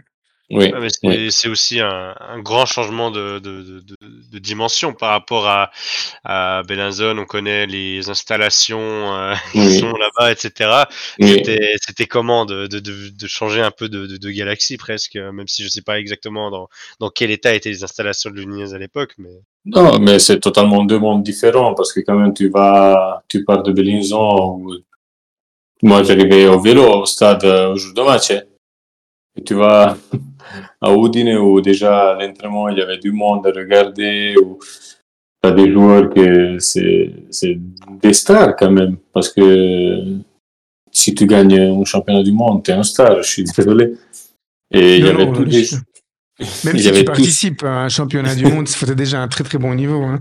Et il y avait tous ces joueurs comme ça, et moi, moi je suis arrivé là-bas comme mon petit gamin de Belinzon que personne ne connaissait, c'était où Belinzon? Après, c'est à toi de, de te faire euh, ton chemin. Di, Di Natale, c'était vraiment un, il t'a vraiment impressionné euh, à l'entraînement quand tu jouais à Ah, côté de lui? c'est incroyable du Natal parce qu'il ne s'entraînait pas quatre jours la semaine. Il faisait juste le vendredi et le samedi jouer le match. ah ouais, Ah ouais, ouais, ouais. C'est assez fou. Hein. Oui. Quand on pense que on pense qu'ils s'entraînent tous les jours, mais non. Les grands stars, ils ont le droit. Et ils ont tout à fait raison parce qu'après, il arrivait le match du samedi au dimanche, il faisait doubler et ciao. ouais, il y a un peu toujours cette histoire de, de ces, des, des joueurs qui sont pas toujours euh, les plus sérieux, mais qui assument sur le terrain. Après, c'est sûr que bon, aujourd'hui, euh, les, les, les grands joueurs dans les grands clubs sont quand même de plus en plus euh, mis sous pression pour être de plus en plus carrés quand même. Mais euh, Oui, c'est clair. C'était des autres, si euh, tu nous des autres entends. années. En disant c'était des autres années aussi parce qu'on parle du 2006. euh, Ouais. Ça fait quand même plus ou moins 20 ans en arrière. ensuite, Ouais. euh, donc après ce passage en Italie, tu décides de, de revenir à Bellinzone au moment où le club évolue en Super League. Malheureusement, tu y joues peu. Comment est-ce que tu, tu l'as vécu ce moment? Non, parce que moi, j'avais fait trois fois les ligaments croisés en 2007. Et pendant une année, j'ai pas joué. Et après, j'ai décidé d'aller, d'être prêté à D'Arezzo, c'est en série C. Et pour moi, quand même, j'avais 19 ans, en série C à D'Arezzo, c'était avec aussi, c'était un grand pas parce que tu joues dans, euh, tu vas jouer au sud. C'est pas comme jouer en Lombardie. Et là, tu, tu deviens homme, mais dans le vrai mot. Et là, j'étais bien. Après, j'ai eu mon agent qui il m'avait proposé de, de quitter Arezzo après six mois pour aller en Belgique. Et moi, j'avais accepté et j'étais en train de jouer à Arezzo. Et là, après, le club, il a eu un petit peu... Ils sont fâchés parce qu'ils ont dit, non, maintenant, tu es ici, maintenant, tu vas pas partir et tu vas pas jouer. Et pendant trois mois, j'étais en disons, j'étais mis à l'écart, mais je m'entraînais avec l'équipe et tout ça. Mais après l'été, je suis allé j'ai signé en Belgique. Ouais, donc tu joues en Belgique et puis après, euh, Michael, ouais. En Belgique, ça s'est pas très bien passé, je peux vous l'avouer. Parce que en Belgique, euh, je venais, j'ai signé en été et j'étais avec l'équipe nationale, avec les moins 21. J'étais convoqué et, et normalement, les premiers deux matchs de, des qualifications, j'avais joué. Et il y a Mister Tam, il nous a convoqués. Il m'a, mis en tribune parce qu'il a dit, ouais, vu que vous et l'Italie, vous avez commencé plus tard la préparation, je laisse euh, la priorité aux joueurs qui jouent dans le championnat suisse. Et moi, tellement fâché, je rentre en Belgique le vendredi et le samedi, on a la Coupe de Belgique. Et en Coupe de Belgique, euh, je prends trois journées. Je pris rouge direct. Ok. Et puis donc après, c'est après cette expérience difficile en Belgique, tu reviens à Bellinzone après à ce Oui, moment-là. hein. oui, c'est là que j'ai, au mois de janvier, j'ai eu la possibilité parce que j'avais la possibilité ou de signer à Thun avec Murat en euh, Challenge League ou à Bellinzon, qui c'était Super League. Et je me suis dit, écoute, euh, je rentre à la maison, puis pour voir si, si ça passe bien. Après ouais, c'était- 3-4 saisons euh, où euh, c'est compliqué, on l'entend, hein, pour toi, euh, t'arrives t'arrives Ouais, pas forcément à t'imposer, il y a les blessures, il y a des, des décisions que- d'entraîneur qui... T'as pas eu un que, développement facile finalement jusqu'à tes 20, euh, 21 ans. Hein bon, disons, plus qu'arriver pas à s'imposer, c'est, moi, j'ai eu trois fois les ligaments ouais, c'est croisés à, blessures, clairement. Ouais. à 18 ans. Là, tu peux pas, tu peux pas faire autrement que aller faire la physio, physio, essayer de jouer, de jouer. Tu reviens, tu te reblesses, ton corps il est plus habitué. È con questo signore qui. Ok. Qui c'est qui nous regarde de, de la série A là? Rien, rien. Ouais, j'avais parié sur Matteo, effectivement. Ouais, j'aurais parié aussi. Ils font quoi à l'Inter, euh, Mathéo? Ils viennent, de, ils viennent de mettre le premier but. là. Ils viennent de mettre le premier but. Ok. On sait qu'on a un certain euh, dissipé qui sera intéressé par, euh, par cette info. Euh, donc euh, voilà, Alex, pour la question suivante. Euh, tu, dis- tu décides ensuite de descendre d'un échelon pour évoluer en Challenge League. Deux ans à Criens, puis trois ans à Chiasso. Comment ça se passe ces années pour toi? Oui, mais ça se passe très bien parce que moi, j'avais encore, euh, j'avais signé 5 ans à l'Udinese et là, au bout d'un moment, j'ai dit OK. Quand je me suis blessé, ils m'ont renouvelé le contrat de 2 ans. Mais au bout d'un moment, j'ai dit moi, j'ai envie de jouer n'importe où. Alors, euh, on a trouvé avec mon ex-agent, on a trouvé un accord avec l'Udinese parce qu'eux voulaient me prêter à Granade, en Espagne. Et moi, je me suis dit, je je veux pas parce que je sais, le coach, il ne sait même pas qui je suis. Et là, j'ai eu une opportunité avec Jacobacci qui m'a voulu à, à Kriens. Et là, j'ai j'ai cassé le contrat à Udine et je suis allé pour me remettre en jeu à Kriens. Et je trouve ça, quelqu'un me dit, mais t'avais quoi dans ta tête? J'ai dit non, mais dans ta tête, tu dois choisir où tu veux jouer, où tu veux faire euh, le 18e. Et moi, j'avais envie de jouer à cet âge après ces blessures. Et je ne regrette pas de mon choix parce que j'ai quand même fait cinq années très jolies entre, entre Clients et Chiasso.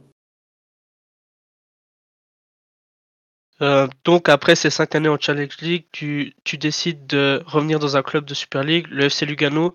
Tu peux nous parler de ces deux années que tu as passées là-bas? Moi, je suis revenu, je vais gagner le championnat avec Lugano parce que je suis revenu au mois de janvier à Lugano où on était à moins 7 de Servette. Et c'est là-bas qu'on a gagné le championnat et j'avais, je suis monté en Super League avec Lugano où j'ai fait la saison. Et après, j'avais un accord avec le président parce que j'avais deux années d'option. Et le président, m'a dit, écoute, on ne sait pas si faire ces deux années d'option comme ça. Et après, moi, j'ai eu la possibilité qui, Gianluca Zambrotta était mon entraîneur à Chiasso. Il avait pris une équipe en, en Inde et j'avais signé un contrat avec lui en Inde. Ok, c'est intéressant ça. J'ai pas retrouvé d'informations à, à, à ce sujet-là. Oui, c'est pour ça qu'après après trois mois, vu que le championnat, ça commence au mois de novembre, moi, je n'ai pas reçu le, visa du travail pour Londres. Et moi, je l'ai dit à Zambrotta, je peux plus attendre parce que j'avais déjà refusé deux équipes. Et c'est là que je me suis retrouvé en contact avec Samax où je suis resté. ouais, Mathéo? Alors, qu'est-ce qui se passe avec Mathéo Il ne vous entend plus. Ouais, il euh, il nous entend plus. Un petit souci technique? J'y suis, j'y suis, je suis là. il n'est pas attentif, Mathéo. Je disais, après deux ans, donc le FC Lugano décide de pas te garder. Tu signes du coup à Neuchâtel. Quel a été euh, l'élément décisif pour ton arrivée au club? Mais comme je disais avant, j'ai dit parce que moi j'avais signé en, en Inde. Et après, en Inde, j'attendais mon visa de travail, que ça ça démarchait pas, ça démarchait pas. Et alors là, j'ai eu un contact quand le Saisiger a été vendu. C'est un agent, Tiziano Sorrenti, qui était ici à Neuchâtel, qui m'a contacté. M'a dit, écoute, ouais, on le connaît. Ils, ils ont besoin d'un défenseur. Et, et avec Decastel et M. Benglis, ça s'est passé en deux minutes, on a trouvé l'accord. Ouais, c'est vrai que c'était un contexte. Euh, euh, voilà, était un jeune prometteur. Il partait à Grasshopper. On avait besoin de se renforcer. Le championnat avait déjà commencé. Hein, Oui, oui. à, à ce moment-là, Euh, c'était arrivé, si je me trompe pas, euh, début euh, début septembre. Début Donc, septembre, oui, oui. Ça tombait finalement bien pour et pour Samax et pour et pour toi. Alors c'était un gros changement, mais t'as pas hésité. Non, non, j'ai pas hésité du tout. Non, non, non, parce qu'en plus, je me suis dit, je peux pas attendre que un autre club elle me dit oui, on te veut, mais après, moi, je dis non, vous pouvez attendre que après ça se fait pas. Non, en plus, j'avais ma copine qui elle habitait sur Montreux. J'ai dit non, c'est le bon moment. Puis, je suis venu, j'ai signé, on s'est mis d'accord en deux minutes, mais vraiment en deux minutes. Je ne dis pas des rigolades. Mhm. Du coup, dès ton arrivée ou presque, tu formes une paire défensive assez efficace avec un certain Mustafa Sejmanovic. Quel a été ton, enfin, quel a été le secret de, de cette magnifique entente que vous avez eue tous les deux? Mais je pense, euh, avec Mousse, c'est, c'est ceux qui j'ai plus joué dans ma carrière ensemble, qu'on perd. Et après, je pense, euh, la- notre langue, ça a aussi aidé. Et après, on, est, on était beaucoup complémentaires sur le terrain. Et ça, ça a fait que on était vraiment bien ensemble. C'était quoi marrant, les- Qu'est-ce que vous apportiez chacun dans cette paire? Tu dis vous étiez complémentaires, mais qu'est-ce que toi t'amenais Qu'est-ce que bon. Mousse amenait? Bon, moi, moi, j'ai ramené quand même Mousse. euh, Mousse, il, sur les duels, il était tellement fort. euh, aussi, on a géré des situations où moi, avec aussi avec ma, moi, j'étais un petit peu plus calme avec le ballon. Aussi, dans des situations où je, je gérais mieux des choses, où lui, il me compensait avec des autres choses. Il y avait vraiment cette complicité aussi de, franchement, à vous expliquer, c'est, c'est pas très simple parce que je pense, en- dans tous les matchs, il y avait des situations où, on se complétait. Et ça, ça fait, ça fait une grosse différence pour nous deux. Sam Alors Sam aussi, il est décidément ce soir. Alors du coup, Ouais. Montari, ah, voilà, bon, vas-y Sam. Ouais, désolé. Comment tu vis cette première saison à Neuchâtel où vous chassez le leader zurichois presque toute la saison? Mais c'est, là que moi, j'étais arrivé après, après les neuf matchs. Et nous, on s'est dit à la fin, on doit faire notre championnat. Et, et heureusement, on a, on a, franchement, on a fait un très joli championnat parce que on a, je ne me rappelle plus combien de points on a fait, mais on était jusqu'à les derniers 4-5 matchs, on les a mis, on, on lui a donné du chaud. Vous avez Et fini à après- 70 et quelques points, si je me trompe pas. Michael, peut-être je peux chercher ça, mais ou quelqu'un, mais vous avez fini Ouais. avec un score qui normalement a amené la promotion directe en Super League. C'est ça, c'est ça, c'est ça. Je me rappelle bien qu'on avait vraiment enchaîné, enchaîné des, des victoires, des victoires, des victoires. Et moi, j'avais aussi pris une fois contre euh, Staffus à la maison, j'ai pris rouge après 10 minutes. Ouais, je me je rappelle. Mais ça, c'était vraiment de la malchance. En plus, je saute pour pas laisser. pour- je sais que je suis en, en retard, je saute pour pas le toucher. Et Mikari, qui était vraiment, comme on dit en suisse allemand, fou, il me laisse le pied derrière et je le touche et je prends carton rouge. C'est 73 points pour. euh, Ouais, 73 points. points. Ouais, Ouais. c'était euh, c'était score- plus que c'était plus que Lausanne euh, la saison d'avant. Hein. Mais oui, parce que Si on regarde maintenant, maintenant les, les équipes qui gagnent les championnats en ouais, Challenge League, Lausanne. il y a plus, il y a plus ces scores. Et à, no- à noter aussi que les, à noter aussi que les, les, les deux, que ce soit Gaëtan Carlen et Raphaël Nuzzolo, avaient, mar- avaient inscrit 18 buts chacun, chacun cette saison-là. Oui, oui. Et on avait, oui. fini, on avait fini avec 66 buts marqués. Donc, euh, Et Voilà. malgré ça, on termine derrière le FC Zurich de Uli Forte. Du coup, à l'époque, si je me trompe pas. Ouais. Il était resté hein, après la relégation, il était venu, il avait gagné la coupe et il était resté, il avait fait remonter le club directement. Mais là, la Challenge League avait vécu trois années extraordinaires parce que Zurich, Oui. Samax et Servette avaient écrasé le, le championnat euh, avec des scores assez impressionnants, plus de, de 80 points pour chacune des, des équipes. Maintenant, il y a, il y a plus aucune équipe qui arrive à, à se rapprocher de ces, euh, de ces scores-là. Il y a, il y a trop de Non. Il y a trop de, de, ouais, d'irrégularité, même chez les leaders. Alors, on verra ce que Sion va faire cette année. Peut-être qu'eux, ils seront capables de s'approcher de, des 80 points. Mais euh, il faudra qu'ils fassent euh, ouais, un très très très très très beau parcours parce qu'ils ont quand même fait quelques matchs nuls par-ci par-là, quelques défaites, donc euh, ils sont Ouais, actuellement à inscrire la trentaine de 52. points. euh, Ouais, il faut il faut 30 points en 13 matchs quoi. Hein. Mhm. Mhm. Donc, À peu ouais, près, faut, donc faut c'est- qu'il- faut bien carburer, quoi. Faut bien carburer pour arriver à ça. Je pense que les 70 ils vont y arriver sans trop de problèmes, mais euh, Oui, je 80, pense aussi. Ouais, mais c'est clair que c'était deux, c'était des années assez, euh, assez folles et finalement on s'est presque habitué à ça alors que on est prêt maintenant, euh, on, on souligne le fait qu'il n'y ait plus de grosse domination, etc. Mais c'est vrai que c'est aussi des équipes, euh, c'était aussi un peu des anomalies ces équipes, des équipes déjà de, déjà faites, déjà prêtes pour la Super League qui, qui jouaient en Challenge League et ça, ça a donné des, des saisons assez, euh, assez impressionnantes en termes de, de points et de régularité. Oui. Mhm, Sam. Vient ensuite, la, vient ensuite la saison de la promotion. Comment tu le vis personnellement? Ça, c'est, c'est quelque chose parce que après le premier match qu'on joue à, à Lucerne où on gagne, le mercredi à l'entraînement, on, est la saison en Challenge League Igor, la saison de Ah. la montée. On y vient Ah, après ça- à la saison Super League. Ah, la saison de la montée, la saison de la montée, on a juste euh, écrasé tout le monde. Et, et c'était quelque chose parce que je- moi, en étant défenseur central ou latéral, je savais quand on rentrait sur le terrain, on, on allait écraser les adversaires aussi. Si on prenait un but ou deux buts, je savais qu'on n'allait pas perdre. Et ça, c'était quelque chose que j'avais jamais vécu dans ma, dans ma carrière footballistique. Ouais, c'est un truc qu'on ressentait euh, en voyant les matchs, mais du coup, c'est c'est vraiment un truc que vous, euh, sur le terrain, vous perceviez, ce, ce- cette sensation d'être un peu invincible, même s'il se passe euh, n'importe quelle chose sur le terrain, euh, vous allez quand même trouver le moyen de vous en sortir, puisque c'est franchement ce qu'on ce qu'on Mais- ce qu'on voyait, ce qu'on voyait de l'extérieur. hein. Mais c'est tout à fait ça. On savait qu'avec le repart offensif qu'on avait, deux, trois buts, buts par match, on allait les mettre. Ça, c'était quelque chose. Et aussi, si on prenait un but ou qu'on sa- qu'on savait que les autres équipes, euh, ils allaient caler et nous, on allait avec le jeu qu'on avait, on allait les exploser.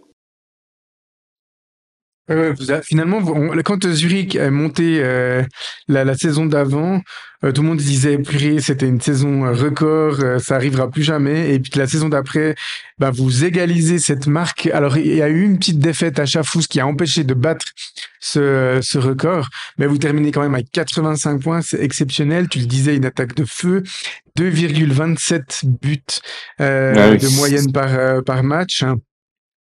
Euh, vous perdez trois matchs sur, euh, sur la saison. Alors, euh, tu t'en souviens de ces trois défaites, euh, Igor? Oui, euh, je me souviens. Alors, je te dis, la première, c'était. euh, Je me souviens que des victoires. attends, attends. Je sais qu'on avait Alors, vous perdu avez à Chaffus. deux fois contre la même équipe, ouais.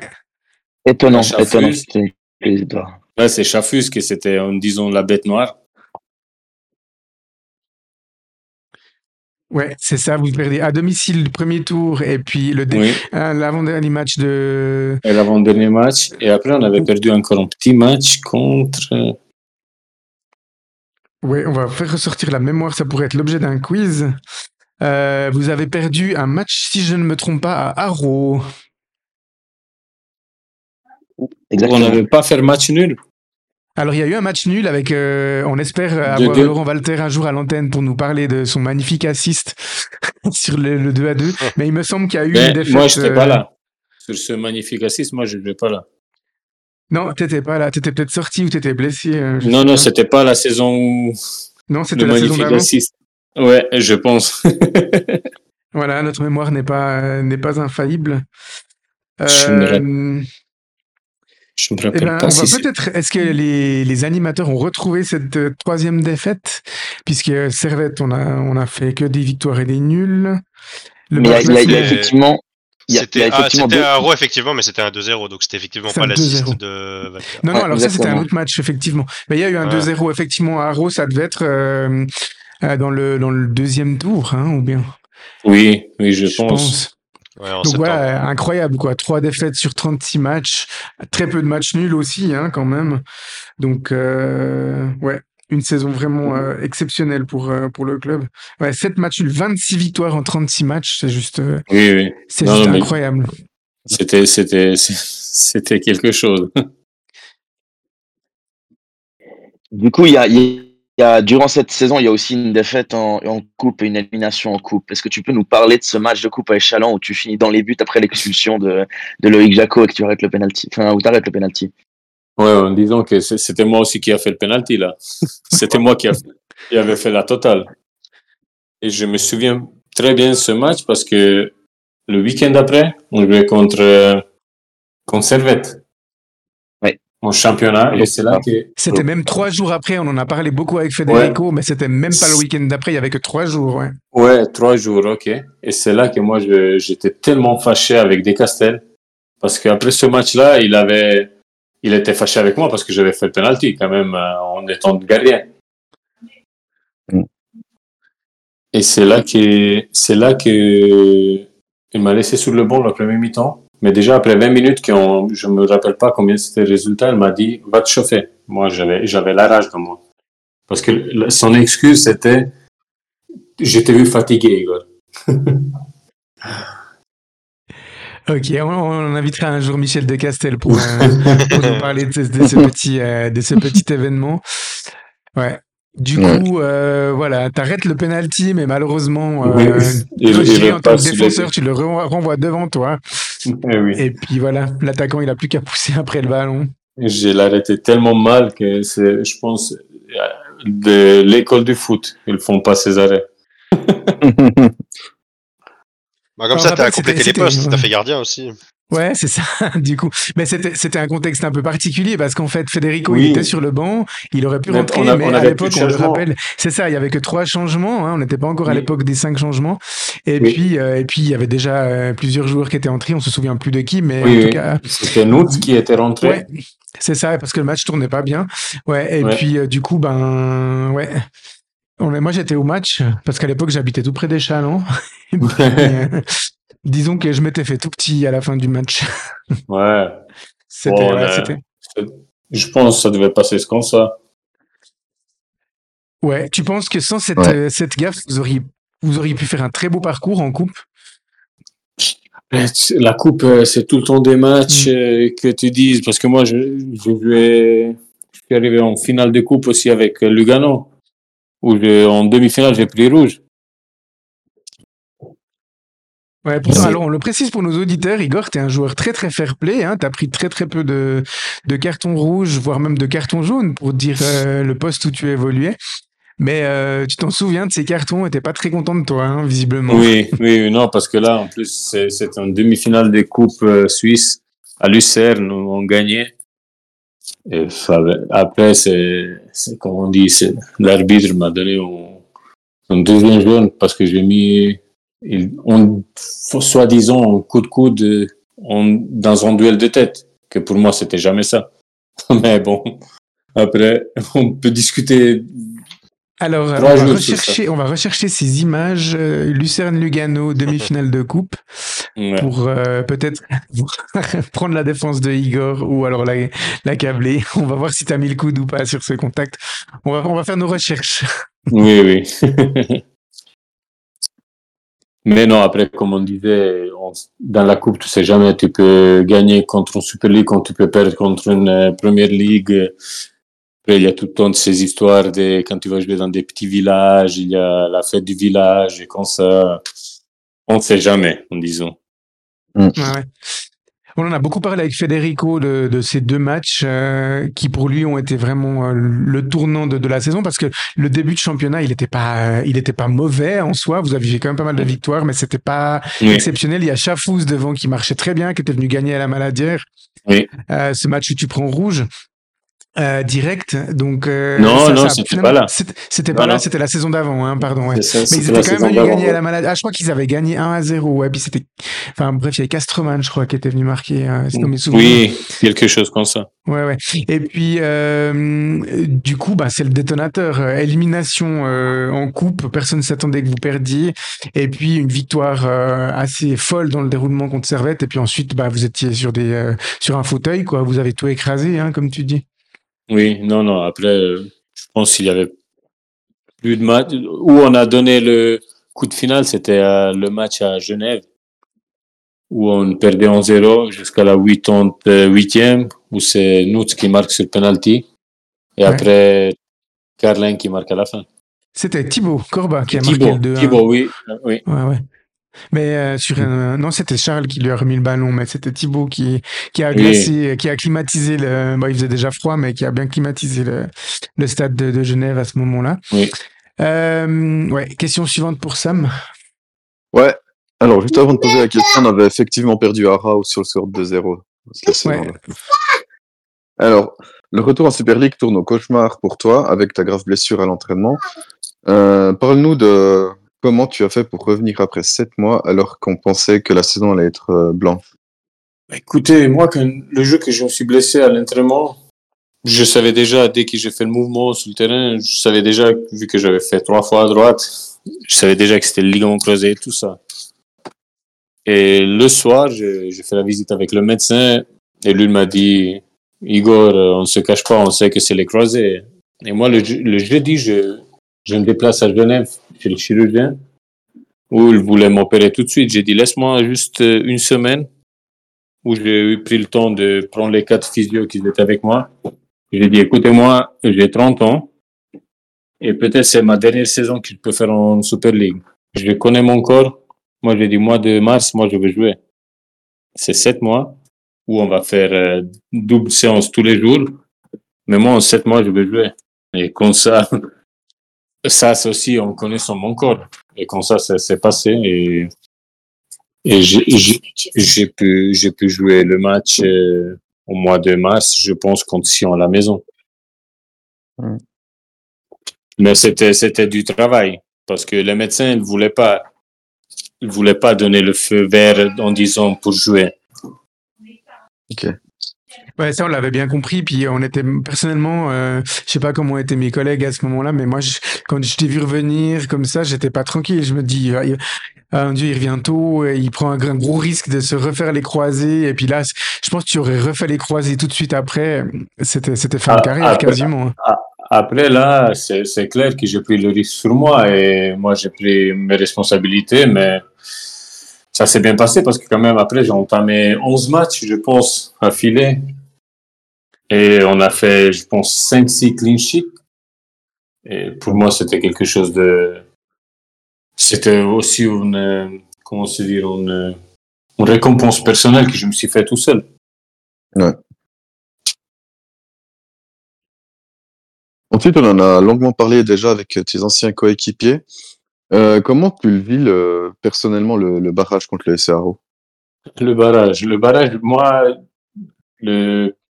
avant le dernier match, je me blesse, vu que mon corps n'était plus habitué à, à entamer 11 matchs affilés. Je me suis blessé à la maison contre Lugano, si je me le pas, et j'ai pas joué l'aller. Ouais, c'est juste. J'ai pas joué l'aller, mais on avait, j'avais visité, je pense, 7-8 médecins, 7 ostéos. J'ai- j'ai- J'avais fait le tour de, de la Romandie, Suisse, Suisse allemand, euh, allemand. Mais vu que j'avais une dé- déchirure euh, iliopsoas, avec un chaud, on s'est laissé le doute jusqu'à la fin. Et moi, le, le lundi matin, à l'hôtel, j'ai essayé de courir, mais j'arrivais pas. Et c'est là qu'un chaud m'a dit, moi, je te mets dans l'équipe, Igor. J'ai dit, mais comment? Il m'a dit, oui, moi, je te mets dans l'équipe. J'ai dit, mais je n'arrive pas à bouger. Il m'a dit, non, l'équipe, elle a besoin de toi. Il t'a dit, tu marques le numéro 10 et puis c'est bon. M'a, non, non, il m'a dit, l'équipe a besoin de toi. Et j'ai dit, écoute, si c'est comme ça, je joue. Avec une déchirure, avec euh, beaucoup de choses, et j'ai joué les premiers 45 minutes. et après, quand j'ai vu que sur le 3-0, on n'a plus besoin de défendre, et c'était là que le, le plus il était fait. Je pouvais plus marcher après. J'ai laissé ma place et c'est pas- ça s'est passé comment ça s'est passé. Ouais, Ouais, on, on parlait beaucoup de, de, de, de Pietro hein, quand il, a- il est venu, qu'il a vraiment tout laissé sur, euh, sur le terrain. Geoffrey aussi hein, disait qu'il était prêt à se péter les deux jambes pour, euh, pour maintenir Xamax en, en, en Super League à ce moment-là. Il y avait, vous étiez beaucoup en fait à être euh, blessé ou diminué ou alors. euh, Non, mais moi, moi, dans le carrément blessé. Ouais, ouais, c'était. C'était carrément blessé et puis. euh, Oui. ouais. Il sait, je Mais ça fait du Max bien. avait dû jouer de latéral gauche. euh, Enfin, Oui, oui, quand je, parce que je suis sorti à la mi-temps. Oui, oui. Ah, Je suis sorti à la mi-temps et c'est là que Max, il est rentré. C'est ça. C'est vrai, ouais. Ouais, tout le monde a dû faire un peu des sacrifices hein, sur ce sur ce barrage. Oui, oui. Et ensuite, il ce, donc ce maintien et, et cette, euh, cette saison en Super League qui se conclut par la relégation. Donc, ta, ta dernière, euh, tes derniers matchs euh, de Super League de ta carrière, comment comment t'as vécu cette saison? Bon, mais là, après le Covid, euh, c'était une saison que, c'était une saison que c'était dur parce que déjà, quand tu joues sans public, tu, en disant, t'as pas les mêmes, euh, les mêmes émotions que t'es quand tu joues avec le public. Et c'est là que tu dois aller les chercher. Mais c'était pas facile. Après, il y a eu beaucoup de situations que, on va pas rentrer dans les détails. On avait perdu deux, trois joueurs importants pour nous. C'est là que, parce qu'on était encore bien jusqu'à le mois de décembre. Ouais, c'est ça. Vous étiez dernier, mais il y avait encore un peu d'espoir. Vous étiez pas largué, mais. Non, on Après- n'était pas Non, dernier. c'était dernier. Toon, c'était Toon qui a Ah fait non, une c'était. Toon. C'est juste, il y avait Toon qui était derrière, qui a fait une deuxième partie de championnat euh, Ah assez, ouais, on euh, n'était pas, dingue. on n'était Ouais, pas ouais. dernier. Non, Ouais, non. c'est Ouais. juste, c'est juste, vous étiez barragiste. on- mais même pas barragiste, on était Ou huit. bien huitième. Ouais, il y avait encore une autre équipe qui était par là autour. Est-ce que c'était. Oui. euh, Bon, Sion, bref. je crois, parce que Sion. Sion a évité le barrage à la dernière journée aussi. donc. Ouais, c'est ça, c'était Sion. C'était peut-être Sion, mais en tout cas, euh, en tout cas, ouais, non, non, c'était Toon à ce moment-là. Euh, Il y a eu euh, le, le premier match post-Covid, ça a été une victoire face à Toon, donc ça commençait Ici à, à la maison, ouais. ouais, ça, ça commençait à sentir bon, mais ensuite c'est vrai qu'il y a eu, euh, il y a l'équipe qui a, qui a perdu un peu pied. C'est vrai que cette période elle était aussi pas simple. Euh, toi, tu, Oui, c'est comme ça que tu l'as senti, l'équipe qui s'est un peu, oui, qui a perdu oui. un peu le fil. C'est clair, tu voyais après t'as des joueurs qui étaient blessés, des joueurs qui n'arrivaient pas à récupérer.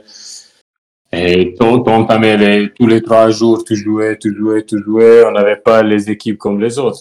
Ça, on ne doit pas se cacher. Les autres, ils avaient 20, 22 joueurs. Nous, on ne les avait pas. Et on avait perdu quand même deux, trois joueurs importants pour nous. Et là, c'est s'écroulé tout. Ouais, je pense que tu, tu parles de, de Geoffrey Serredier et de Gaëtan Ouais, surtout. Hein. Ouais, ouais, ouais, c'est clair. Et pour nous, ils étaient très importants, surtout Geoffrey. Ouais, ouais, totalement. Alors avec des, des joueurs qui sont arrivés, il y a eu des allers-retours entre Sion et Xamax à ce Oui, moment-là, mais mais euh, voilà, tant C'était pas la même euh, chose. Johan Jourou que euh, qui c'est d'autre qui est venu euh, au milieu de terrain? Voilà, Xavier Kouassi, que Diafra Sako. Alors lui, il est pas venu de Sion, Oui. mais ils ont malheureusement pas pu euh, amener ce que Non, ce c'est qu'ils auraient pu amener à l'équipe. Et en deux, en deux mois, tu peux pas, Ouais. C'est ça. pas espérer sur eux. Il fallait jouer tous les trois jours, comme tu disais, il y avait 100 spectateurs maximum dans les stades. Après une interruption de six mois, faut, faut jouer en été, alors que d'habitude, euh, vous êtes euh, d'abord en vacances, puis ensuite, vous faites la préparation de la saison suivante. Ouais, Oui, c'était là, là, t'as enchaîné, t'as enchaîné, tu t'entraînais pendant le Covid, après tu pouvais pas, tu devais t'entraîner tout seul. Non, il y a eu beaucoup de situations comme ça. D'ailleurs, je pense que cette saison-là, on regarde- autant en Suisse, euh, en tête du classement qu'en Italie, on avait deux possibles champions euh, surprises qui auraient fait un premier titre de champion depuis 20 ans. Et dans les deux cas, je crois que les deux effectifs euh, en tête de ces deux championnats respectifs qui avaient le plus de- d'effectifs et de longueur de banc ont été clairement favorisés par les matchs tous les trois jours. Et c'est clair quand, Que ce soit Young Boys ou, la, ou la Juventus. C'était Non, non, c'était mais dans les deux cas. c'est tout à fait ça. Bah parce que c'était le début de l'instauration des cinq changements et puis tu joues trois jours, tu joues tous les trois jours. C'est vrai que ces effectifs pléthoriques ont, ont beaucoup plus tiré leur épingle du jeu dans la dans la durée et forcément c'est une une saison qui a un peu changé euh, toutes les trajectoires euh, toutes les trajectoires en cours euh, au moment du mois de février et début mars. Maintenant voilà c'est sûr on peut pas tout on peut pas refaire ce qui a ce qui a été fait mais c'est clair que ça ça a pas mal ça a pas mal changé et toutes les équipes ont dû ont dû s'adapter à ce moment-là. Oui. Non, non, mais c'est ça. Et ensuite, donc, vous êtes, euh, vous êtes retourné en Challenge League. Tu as fait tes, tes deux dernières saisons en Challenge League. La, la, la première qui était très compliquée, euh, ou même personnellement, où tu t'es blessé, où tu t'étais blessé, je crois. Et puis, et puis l'équipe a eu euh, beaucoup de difficultés. Hein, le, le maintien qui se joue euh, Mais bon, à Casso. aussi la première année, quand on recommence en Challenge League, euh, L'équipe était pas prête. le, le premier match de Coupe Suisse, on était 10. Ouais, ouais, non, mais c'était. C'était c'était assez. euh, C'était un cauchemar ce match, vraiment. j'ai- On Ça était mal au 10. cœur, hein. Ce Ouais. 4-1, On était là, 10 avec deux jeunes et le deuxième gardien sur le banc. Euh, ouais. Tu Ouais, t'attends non, à quoi? On peut pas faire des miracles. En L'équipe plus, t'as Alex Page qui se blesse après 20 minutes. Ouais, le, le malchanceux là hein, sur ce coup et c'était Oui. il y a rien il y a rien qu'à jouer et puis l'équipe Non. était juste pas prête. C'est clair non. que ça c'est ça pour toi qui a conditionné vraiment ce cette saison, c'est d'avoir eu un, un si mauvais début à cause de, de cette euh, de cette équipe qui était juste pas Oui, du tout faite pour être euh, pour jouer à ce niveau-là. dé- déjà, quand tu, tu changes 17, 18 joueurs, Ouais. euh, tu sais que ça va être dur. Et tout le monde est parti. hein. Tout le monde est parti et tout ça. et tu sais que ça va être dur et tu peux pas, tu peux pas faire des miracles, disons. Ouais, il, re- il restait euh, Lolo, euh, Mike, euh, toi et puis, euh, Nudes. et puis Nudes, grosso Oui, modo. oui. Hein. Oui, oui. Ouais. Et tous les autres, c'était des jeunes. Ouais, puis on bon on aura le temps d'évoquer ton ton dernier match plus précisément, mais en tout cas ta dernière saison, elle, elle était, en tout cas pour l'équipe plus calme, hein, c'était un milieu de tableau euh, bien tassé. Hum, comment ça s'est passé euh, pour toi cette dernière saison de Challenge League? Euh, écoute, euh, cette dernière saison, moi, personnellement, j'étais, content parce que j'étais bien physiquement. parce que je m'étais remis. Après, il y a eu vraiment des, choses qui se sont passées où moi, moi, je me suis dit, OK, je savais déjà au mois de janvier que j'allais pas continuer avec Samax. Ça, c'était sûr et certain.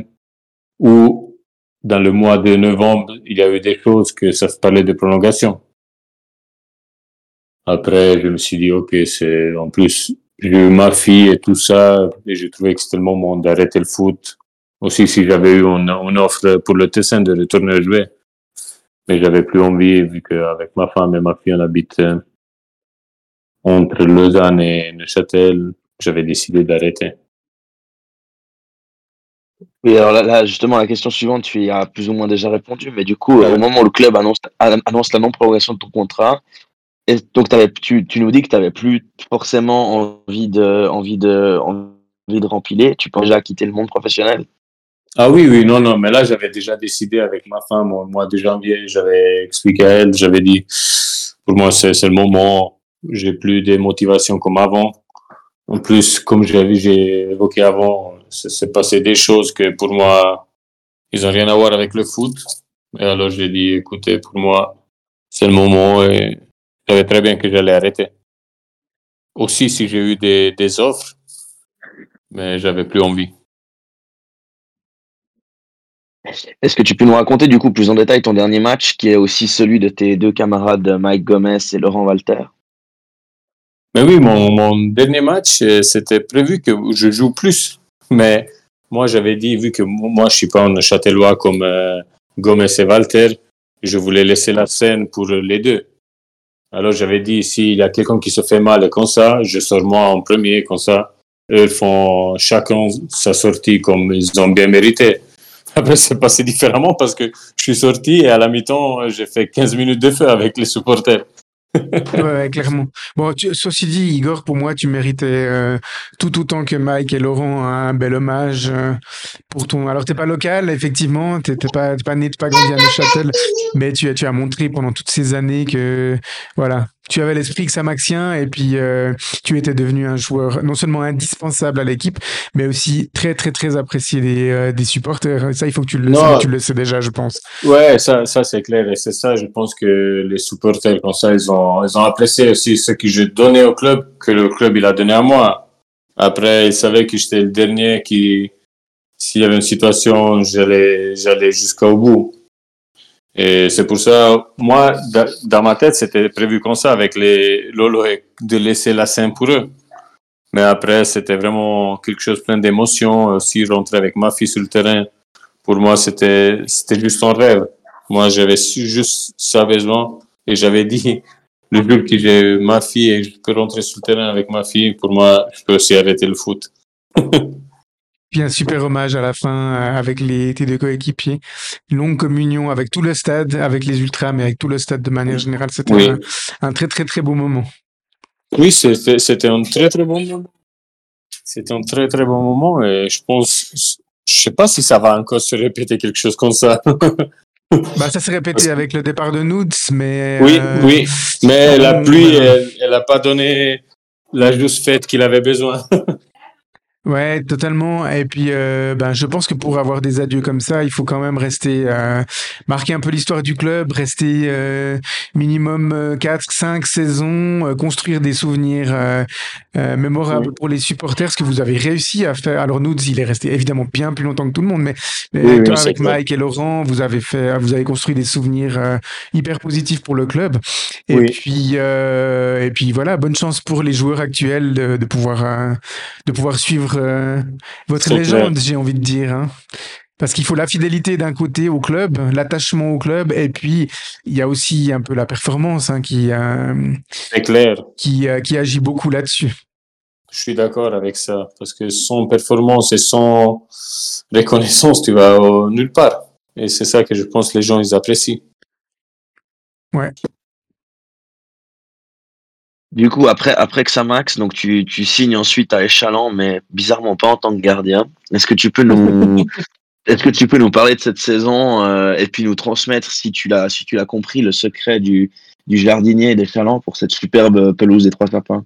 Mais fr- franchement, moi, j'avais, j'avais tout arrêté et je suis parti en vacances pour la première fois de ma vie au mois de juillet avec ma femme et ma fille. On est allé en vacances et tout ça.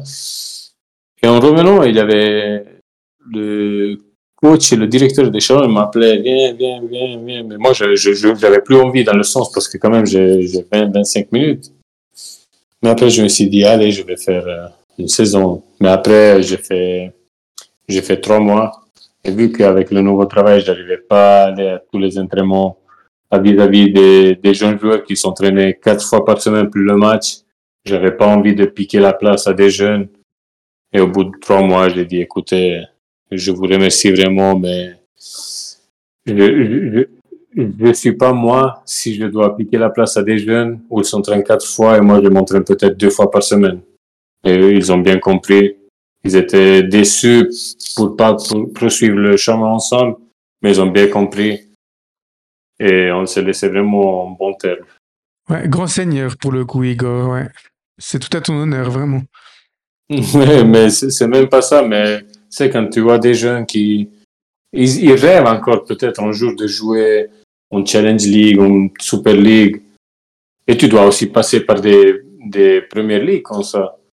Et que moi, je venais peut-être m'entraîner deux fois et ils s'entraînaient quatre, plus le match, t'as juste pas envie de, de couper le, le rêve de quelqu'un. Mhm. Euh, maintenant, tu, on a appris en novembre 2023 que tu, que tu euh, étais allé euh, au FC Autrive, euh, qui cherche à donc se maintenir en deuxième ligue. Ça se passe comment là pour le moment? Mais ça se passe très bien. Franchement, j'ai j'étais accueilli dans un club et dans un groupe. Franchement, ils sont vraiment la classe. Je peux dire que des, des jolies choses sur eux parce que franchement, c'est comme ça que ça se passe. Et on essaie de, de faire cette euh, remontada, de sauver le club. Ouais, et donc ouais, euh, je t'évoquais plus loin, plus, plus tôt ton cette envie euh, que tu avais déjà de, de quitter le monde professionnel, etc. Mais tu, tu prends encore du, du plaisir à jouer au football maintenant dans les, dans les ligues amateurs. Ah non, mais c'est clair, je prends du plaisir. Après, c'est différent quand tu t'entraînes à 19h15 le soir.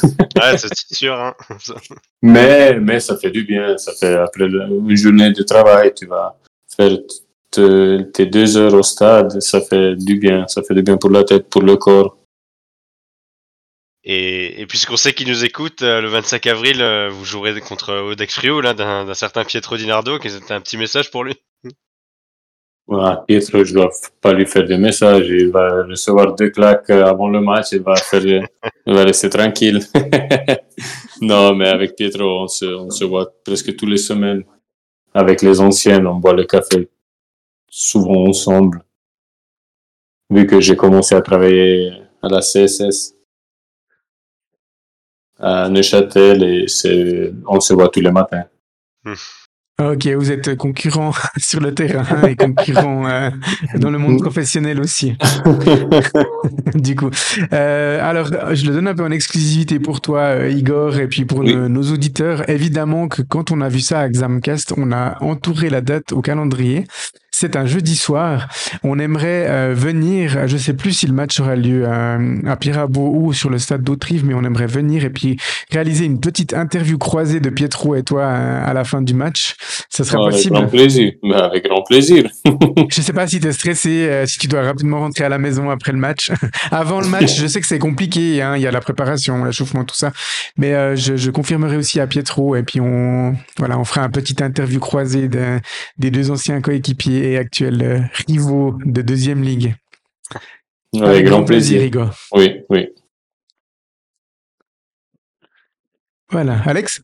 Euh, alors maintenant qu'on a fait plus ou moins le tour de ta carrière, euh, c'est quel souvenir qui te marque le plus maintenant?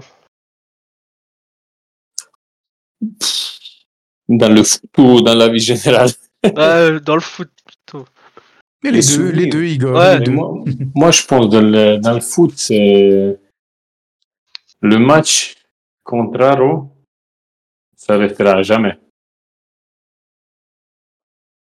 Et aussi la, un match qu'on a gagné contre Servette, c'est des choses que ils me resteront tout le temps très émotionnelles pour moi. Après aussi, j'ai la montée avec Lugano aussi, c'était, c'était pas mal. Mais je pense Aro et un match à Servette, ça resteront à jamais. Et puis dans la vie de tous les jours, un souvenir marquant, je sais déjà ce que tu vas nous répondre, mais C'est la naissance de ma fille. Ouais, ouais, bah, évidemment. On sent, Igor, Mais- hein, que tu es, tu es un papa euh, attentif, un papa très fier. Moi, j'apprécie aussi beaucoup que tu parles comme ça, de, pas uniquement du foot, parce que ça montre, voilà, que vous êtes, euh, vous êtes des êtres humains. Et puis, euh, Oui. alors personnellement, je suis pas papa, mais euh, Sam, qui lui est papa, euh, je pense qu'il peut aussi témoigner que c'est des jours qui changent notre existence, hein. Sam. Non, mais Ah, bah, totalement. Clairement, clairement, on pourrait nous donner notre vie pour euh, ces petits êtres euh, inoffensifs. c'est clair. Ouais, donc il a encore 2-3 ans pour le tien, Sam, avant qu'il tu l'inscrives à l'école de foot.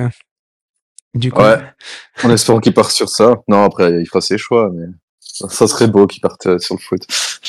tu On fais compte tout sur la relève, hein. Sam. tu fais tout pour. Exact. Alex? Euh, donc ensuite, euh, avec quel coach euh, t'as plus apprécié travailler puis qui t'ont le plus marqué dans ta carrière? Ouf, j'ai changé de coach. Bon, il y a ici avec Descastel, on a quand même avec Descastel en show, on a j'ai beaucoup beaucoup appris.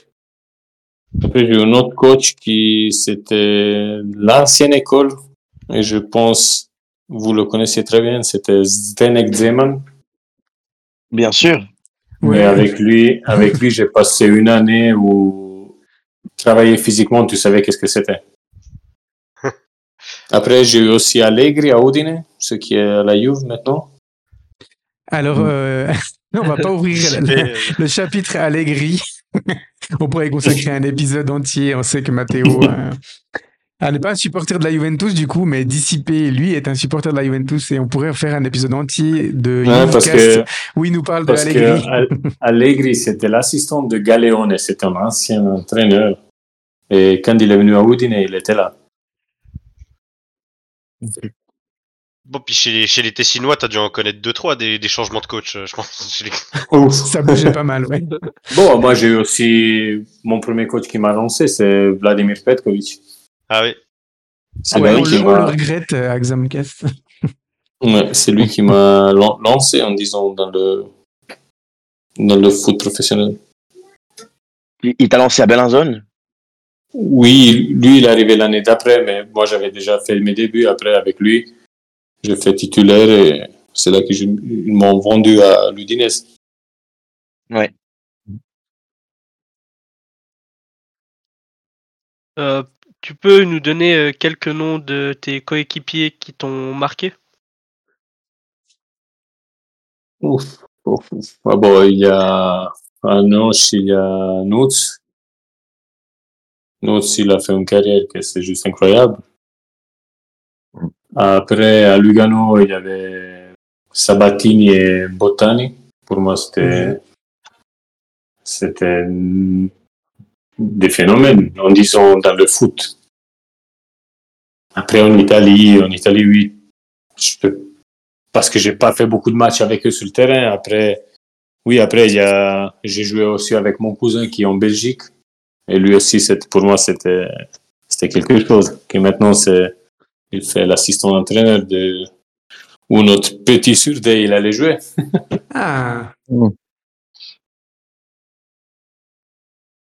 Mais c'est, c'est, c'est ça. Et, Ouais, et bah, Sabatini, et Botan- Sabatini et Botanic, qui sont deux monuments à Lugano. Hein. euh, Oui, ouais, oui, ouais, oui. ils sont toujours des joueurs importants dans l'effectif, ils y évoluent toujours. Hein. Oui. Dans le dans le nouveau projet euh, des des, euh, des Oui, Américains après- à Lugano, ils, ont, Après, ils comptent sur eux, hein, ils sont toujours là. Ici à Neuch, il y avait aussi, dans l'année qui en est montée, il y avait Tréant et Dodin qui c'était des extraterrestres aussi. On doit l'avouer, ça. Ouais. Alors, si tu peux participer euh, à envoyer des messages à Charles-André Doudin, il paraît qu'il est extrêmement compliqué à joindre et on aimerait beaucoup l'inviter. Donc, euh, on compte sur ton, ton soutien aussi. On a déjà celui des autres pour le faire venir. Ouf, on va essayer, mais Ouais, ouais. Sans, comme- rassurer. sans, sans pression, Igor. Comme ça, quand tu as des contacts avec Oui, oui. lui, hein, tu lui dis oui, oui. avec plaisir. Et donc, euh, la même question chez tes adversaires? Mes adversaires. Bon, j'ai joué contre Balotelli quand il était à l'Inter. Ouais, t'as dû le croiser un peu sur le terrain, lui, en plus. Hein. Oui, Du oui, coup. oui, oui, oui. Il était dans ta Mais il, est, zone. il était encore jeune. Et là, tu voyais qu'il était, c'était vraiment un phénomène. Mais vraiment. Ça n'a pas duré longtemps, malheureusement. C'était un Ah phénomène bon, dans tous les sens ça du n'a pas terme. duré longtemps, mais quand même, il a tout gagné dans sa vie, hein, si vous regardez. Ouais. Après, sa tête, c'est sa tête, mais le, le gars, il a quand même beaucoup gagné, hein, des championnats, des... Il a beaucoup de championnats, ouais. Ouais, la finale de Bah, euh, l'Euro 2012, il porte quasiment à lui tout seul l'Italie, hein, jusqu'à la finale Il a contre fait l'Espagne. 4-5 buts cette année. Ouais. euh. Non. Bon, après, pff, j'ai joué beaucoup ici. Ouf. Maintenant, je n'ai pas en souvenir que à la fin, il y a les matchs amicaux. Ouais, je me rappelle de Ben Bentner aussi, c'est de la Danemark. Mhm. Arsenal. Oui, oui, oui. De lui aussi, je me rappelle. Parce que j'ai joué contre une équipe nationale. Ah oui, oui. Un défenseur que je, je me, je l'oublierai jamais, c'est Socrates. Ah oui. Alors lui, on, on jouait à moins 19 avec la Suisse contre la Grèce. Moi, je pensais qu'il avait, il, il avait déjà 35 ans, le mec. avec une expérience. Il jouait tellement facile. Et après, ça s'est vu sa carrière. Il a aussi mec Arsenal, lui. Hein. l'équipe de Grèce. Lui, lui, c'était quelque chose. Quand il était jeune, c'était quelque chose vraiment. Et ça m'a resté vraiment, j'étais impressionné. En plus, c'était la même place. Il a joué à Arsenal, lui, non? Oui. C'était pas le seul grec d'ailleurs qui avait l'impression, on avait l'impression qu'il avait 40 ans toute sa carrière. Il y avait un certain gardien qui a gagné l'Euro 2004 aussi, qui a Il avait 60 ans à l'Euro, lui. Ouais. C'était Mais il 60 l'a ans à gagné. Il l'a gagné. Il l'a gagné. Ouais, Papadopoulos, je crois que c'était le gars. Non. Non, Nicopoli- non, c'était- Nic- Nicopolidis. Nicopolidis. Nicopolidis, ouais, juste. Ouais. Bon, on a vu Nicopolidis et on a vu Charisteas. euh, voilà, c'est les deux Grecs qui ont marqué cet euro. Ouais. Ouais, Alex? Euh, donc pour toi, euh, quelles sont les qualités indispensables pour être un bon défenseur central?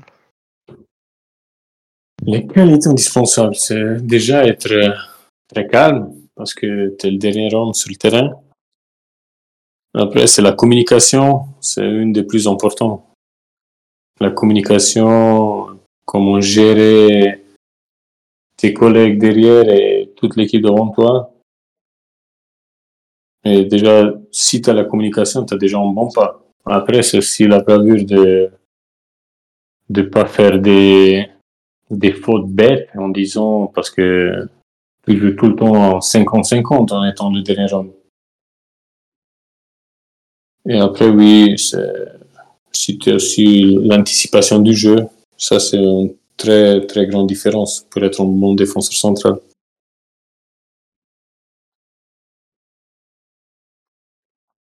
Ok, Est-ce que tu as une est-ce que tu as une explication? Ça, c'est une, une, question un peu plus personnelle par rapport à ton canton de naissance. Est-ce que tu as une explication sur les problèmes incessants dans le, dans le, dans le football tessinois Mis à part Lugano, pratiquement aucun autre club n'a tenu plus d'une année dans le foot professionnel sans risquer la faillite. Bah, Lugano aussi a connu des déboires en plus. Ouais. oui, oui, mais. Maintenant, maintenant, ils sont bien installés, mais c'est vrai que c'est vrai qu'entre Locarno, euh, Casso, c'est récurrent dans ce canton. Comment t'expliques ça? Écoute, je, je pourrais pas te dire. Après, franchement, franchement, je sais pas, parce que moi, j'avais vécu déjà des situations comme ça. Après, il te promet quelque chose qu'après ça se donne pas. Après, il voit qu'il y a plus de rentrée. Après, ils disent OK, merci, au revoir. Parce que pourtant, le football est très populaire euh, au Tessin, oui. ça se voit pas forcément dans les stades, hein, on va pas se cacher. En disant l'hockey, c'est beaucoup, beaucoup plus populaire que le foot. Ouais, ouais totalement, hein, avec euh, Lugano et Ambri Piotta. Qui, et Ambri Piotta, ouais. ouais. Tout à fait. Ouais. Mais euh, est-ce que ça manque aussi un petit peu de, de, de sponsoring, d'appui financier pour que voilà, les, les clubs ouais. tessinois puissent s'installer un peu librement ou... Ouais, mais je pense que les gens, ils ont beaucoup plus pour l'hockey parce que mm -hmm. c'est c'est vraiment Ambry et Lugano. Mais c'est vrai qu'il euh, y a quand même cette tendance, euh, on voit euh, dans le football tessinois, ça va vite quand même. Toi, t'étais t'étais euh, t'es passé par Chiasso et finalement on voit quelques années plus tard une fois que le club est, est redescendu hors du monde professionnel ils ont ils ont fait une année en promotion league avant d'avoir des immenses dettes et de d'être de faire faillite. C'est un peu un schéma qu'on qu'on voit assez, de manière un peu récurrente quand même dans dans le football dans ce canton. Et c'est euh, c'est assez terrible quand même. Oui, il y avait Lugano avant il y avait Malcantone Agno qui est passé par la, la faillite aussi. Oui, euh... oui mais c'est ça, je pense, quand tu donnes des clubs à des gens qui ils ont aucun, aucun attachement pour euh, la ville ou la société, c'est déjà 50-60% au moins hein, que tu sais que ça va pas aller à la longueur.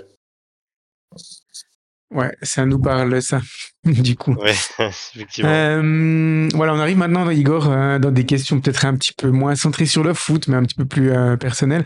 Alors, la première, tu lui as déjà un peu répondu avant, mais tu gardes pas mal de contacts, j'ai l'impression, avec tes anciens coéquipiers de Xamax, surtout euh, l'équipe de, euh, de tes deux premières saisons de Challenge League, hein, et la promotion, voire euh, l'équipe en Super League. Oui, oui, on, on, a pas mal de contacts ensemble, on a encore un petit groupe sur WhatsApp qu'on on le, on le fait marcher tous les jours. Surtout Nudes, apparemment. Hein. Ah oui, Nudes, Nudes, c'est tous les matins café. Donc tu confirmes, tu confirmes ce que, ce que nous a dit Geoff hein, sur, sur RAF. Okay. Oui. J'imagine que toi, ben, en tant que footballeur professionnel, le football, ça va rester une passion et tu continues à suivre le football en général, que oui. ce soit en Suisse ou les, les, les, les, grands événements, la Champions League et autres. Dans le football moderne, est-ce qu'il y a un aspect qui, toi, personnellement, t'énerve beaucoup? Mais franchement, pas, parce que on sait que ça évolue tous les, tous les années, ça va évoluer en notre, autre chose. Personnellement, ça me dérange pas grand chose. Après, moi, je suis milaniste et je suis beaucoup l'AC Milan. Ça, c'est, et ça m'énerve des choses que je ne vais oui, pas les dire. Dis pas de ça,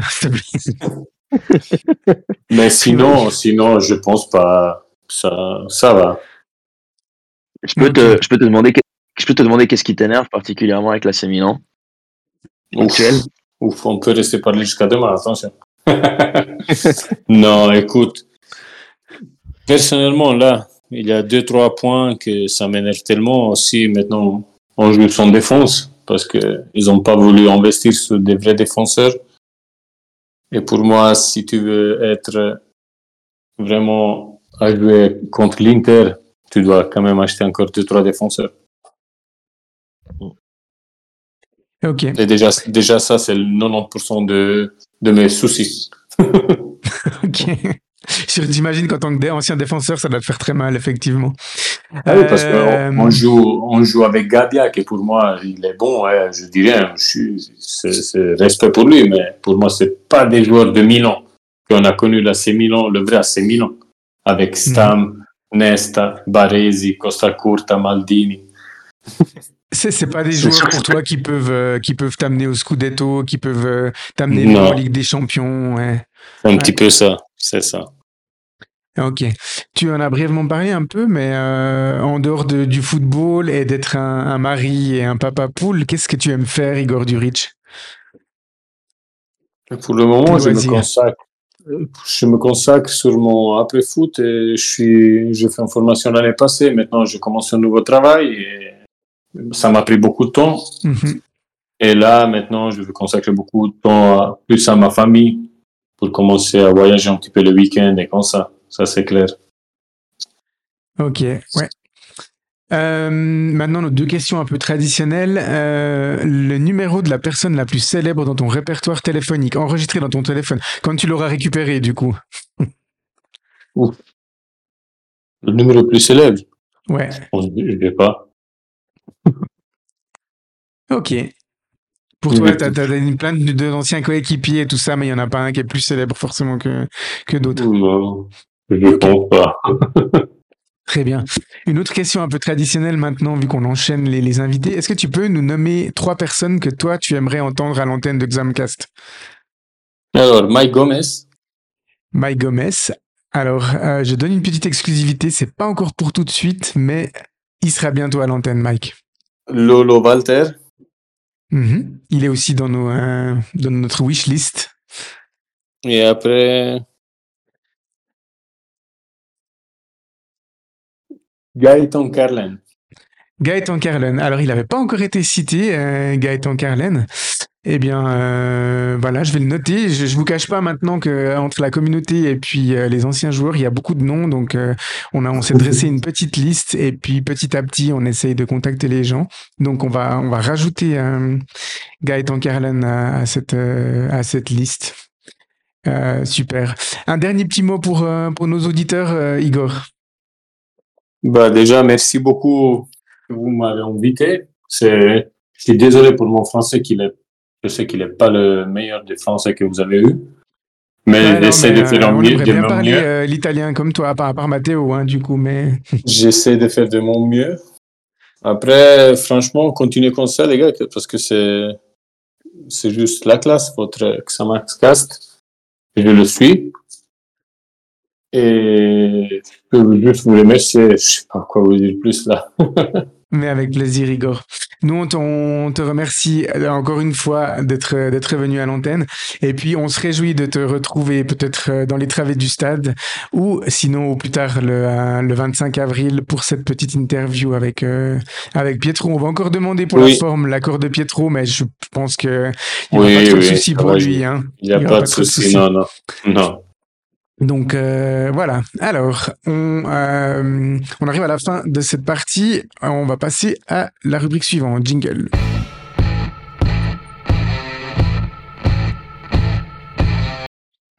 Voilà, c'est le moment de Sam et de son quiz traditionnel. Il attend depuis euh, un bon moment déjà, il est dans les starting blocks. Sam, c'est ton moment. Alors, c'est parti pour la première question. Euh, quel joueur camerounais a également porté les couleurs de Saint-Etienne et du Torino Il est aujourd'hui entraîneur assistant de la sélection camerounaise. Qui est-ce? Euh, les Camerounais, alors il y en a eu deux à un moment. On a eu euh, Augustine Simo et puis Joseph Ndo. On a eu Timothée Atouba aussi. Ah, je dirais que c'est un de ces trois quand même. hein. Les, les autres, vous avez, un- vous avez une autre idée? Ah, moi, j'ai aucune aucune, aucune idée non plus. Euh, Laisse-moi réfléchir un peu, Sam. Je vais quand même. euh, Je te donne un indice si tu veux. Ouais, dis-moi.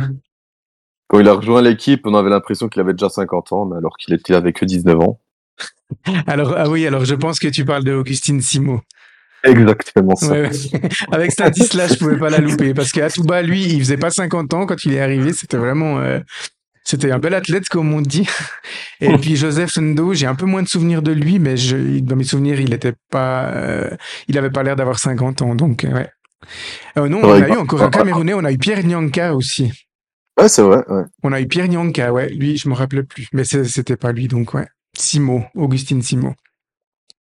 En même temps, l'Afrique, c'est un peu le pays des faux passeports pour les joueurs, non? Il est osé.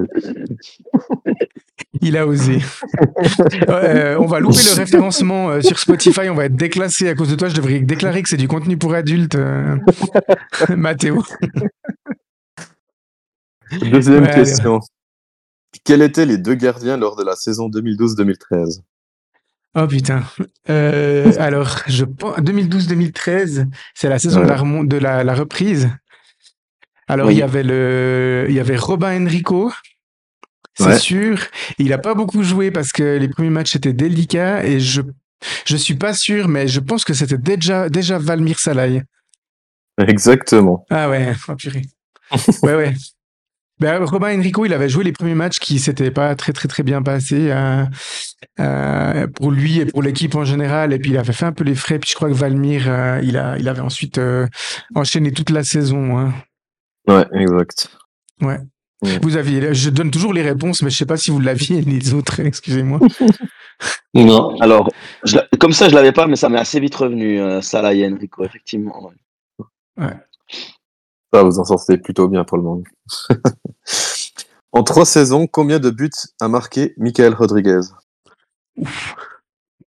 Ah, je vais laisser les autres dire Bon. cette fois. En trois saisons? Ouais. Donc deuxième inter, première classique, première promotion. Ouais, exact. Hmm. il a, il a joué combien de matchs? Oula, j'ai pas regardé ça. Ah, il, Bah, a, il en a pratiquement marqué au minimum 80, c'est sûr. C'est sûr. Ouais. Euh, Ouais, peut-être au minimum 70, ça c'est sûr.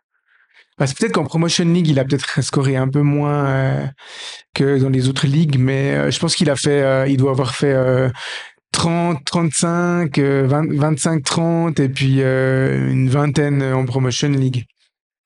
Donc je vais dire euh, comme ça, ça nous amène à quelque chose comme euh, ouais, ça nous amène quand même à 80. Allez, je dis 82 buts comme ça au hasard. Ah, tu étais presque, 74. C'est oh, il y a quand même 8 de Ah, différence, mais alors sûr que les 70 il les avait marqués. 85. hein. Mais je pense que les, les les deux premières saisons, il était déjà à 50 buts facile. Ouais, même Ah ouais. plus. T'as le détail des, des trois scores? Non, mais je pourrais les trouver. Ouais, ok.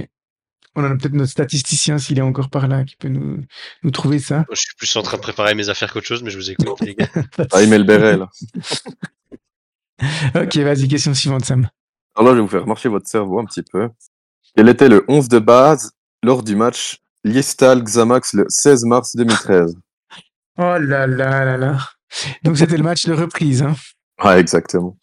Euh, je, peux, je peux essayer? Bien sûr, c'est le but. Alors, je dirais euh, au but Enrico, je l'ai dit avant. Euh, à latéral gauche, c'était Jonathan Lara. À droite, euh, j'ai un blanc. En défense centrale, euh, pas, j'étais pas encore revenu, donc euh, il c'était pas lui. Ah, comment il s'appelait? J'ai j'ai un blanc. Les deux joueurs qui étaient en défense centrale. Ensuite, au milieu de terrain, dans l'axe, il devait y avoir Thibaut de Coulon. Les deux attaquants, je les ai, c'était Viola et Rodriguez. Et puis sur les côtés, il devait y avoir Luther King Adjay. Et puis de l'autre côté, euh, comment il s'appelait? Est-ce qu'il était venu à ce moment-là L'ancien joueur de la chaux de fond, là, euh, qui est qui est d'origine portugaise? Euh, Ricardo da Costa. Euh, et puis il manque les défenseurs centraux. Euh, Julien Bise, il y en avait un, c'était Julien Bise. Et puis du coup, il me manquerait potentiellement que le deuxième défenseur central. Euh, qui c'est qui était dans les juniors à ce moment-là? On a, c'était pas un étranger ou autre. Et puis il me manque encore un milieu axial aussi. Mais je, je- ils, je- ils sont tous là, Sam, ceux que j'ai cités. Et donc le latéral droite aussi. Sauf le portugais. Ah non, il était pas là, il est venu après euh, D'Acosta, je pense. Alors, la compo que j'ai prise, c'est- j'ai pris ça sur, euh, sur, sur, sur, sur Arc Info, si je me trompe pas. Au but, il y avait Salah, quand même. Ah non, c'était déjà là, ok, le premier. Euh, Donne-moi le avait- prénom du latéral droite, s'il te plaît. Erhard Ah, c'était Ma- ouais, c'est son nom de famille du coup, mais c'était Maël Erard, ouais, juste. Maël Lara- Erard, oui. Lara à avait- gauche, je suis sûr qu'il était là. Ouais, il y avait Bise, Julien Bise. Bise, ouais. Bon, sur la feuille de match, c'est marqué qu'il y avait déjà Page. Donc, euh, Ah, ok, il était déjà là, Frédéric Page, ok. Mhm. Mm. Il y avait Bo- Boya. Ouais, ouais, j'ai Euh, pas, j'ai pas réagi, mais je crois qu'il est arrivé euh, dès le début, euh, Frédéric Page. Ok, Ouais. ouais, peut-être. Alors, Boya, ouais, je m'en souviens pas du tout. Mais De Coulon, il était là ou bien? De Coulon, Lovaco, Luther Ah, King, Fabio Lovaco, voilà. Ouais, Rodriguez et puis, euh, puis Viola. ouais. ok. Bon, j'en avais quoi Quand même 6 ou 7 6 ou 7, quelque chose comme ça. Mmh, C'est pas trop mal. Et puis, je crois que ce match, on l'avait genre perdu 5 à 4, non? Quelque chose comme ça? Euh, non, on l'avait gagné. 4-3. On l'a- on l'avait gagné. Il me semble. On avait 2-1 gagné le premier 3-1. match Ouais, il me semble. À Listal, je suis pas sûr. Non, je, je pense qu'on l'avait perdu. On avait, on avait eu de la peine au début, les deux, trois premiers matchs. Moi, j'ai souvenir d'un petit 5 à 4. Je vais faire moi la recherche moi-même. Mais Ouais. euh, on, avait, on avait déjà marqué beaucoup de buts, mais on en avait pris beaucoup aussi. Euh, Il me 19 semble que Viola avait 2012. marqué un retourné, il me semble. erreur. Ah, c'était pas celui-là. Euh... Attends. Ah non, premier match officiel, non, on avait gagné. C'était après. Ah non, mais tu parles de. Ah oui, le premier match à la maladie, oui, mais... Non, c'était à Liestal, Ah. le match. Ok, alors attends, Listal Xamax, euh, c'était le, en mars. Mais comment ça se fait que c'était en mars? Bon, la 06, deuxième- non, c'était La pas ça. deuxième Ligue Inter, ça commence assez tard. Ouais, mais au mois de mars quand même.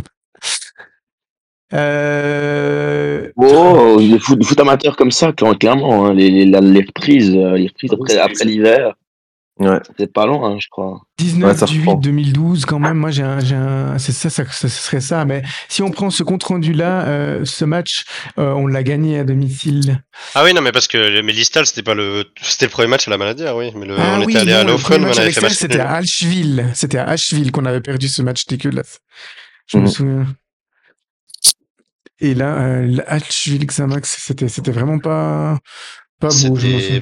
c'est des souvenirs tellement. euh, C'est loin, hein, c'était c'était les saisons de hein. campagne c'était euh, c'était incroyable c'est c'est compliqué de tout se remémorer là, sur cette saison de deuxième inter.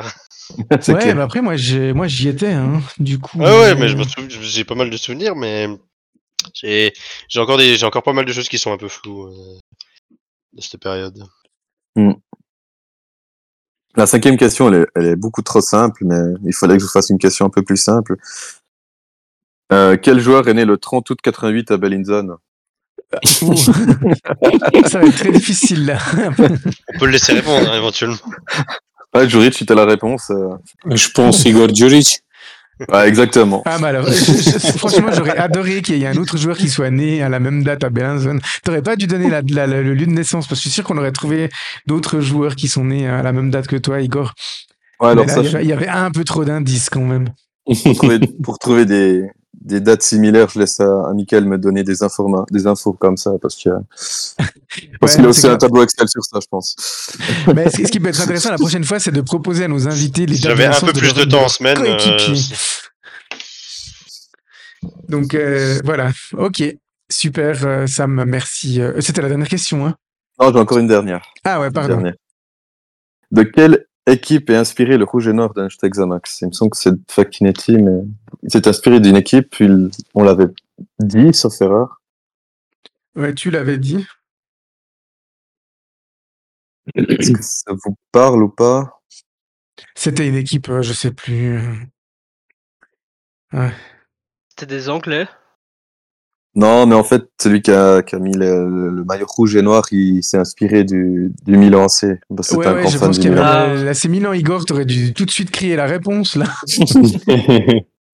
Mais euh, du coup, moi j'avais lu cet article lunaire il y a pas longtemps que c'était aussi en lien avec le fait que ça salissait pas trop le rouge et le noir. Aussi, ouais. Donc il y avait moins de boulot pour laver les maillots. Donc voilà, faut allier le- l'utile et l'agréable, hein, du coup. C'est ça. Ok, alors, euh, voilà, on va passer à la fin de, de l'épisode de la conclusion. J'aurais juste deux petites choses à vous dire. Jingle.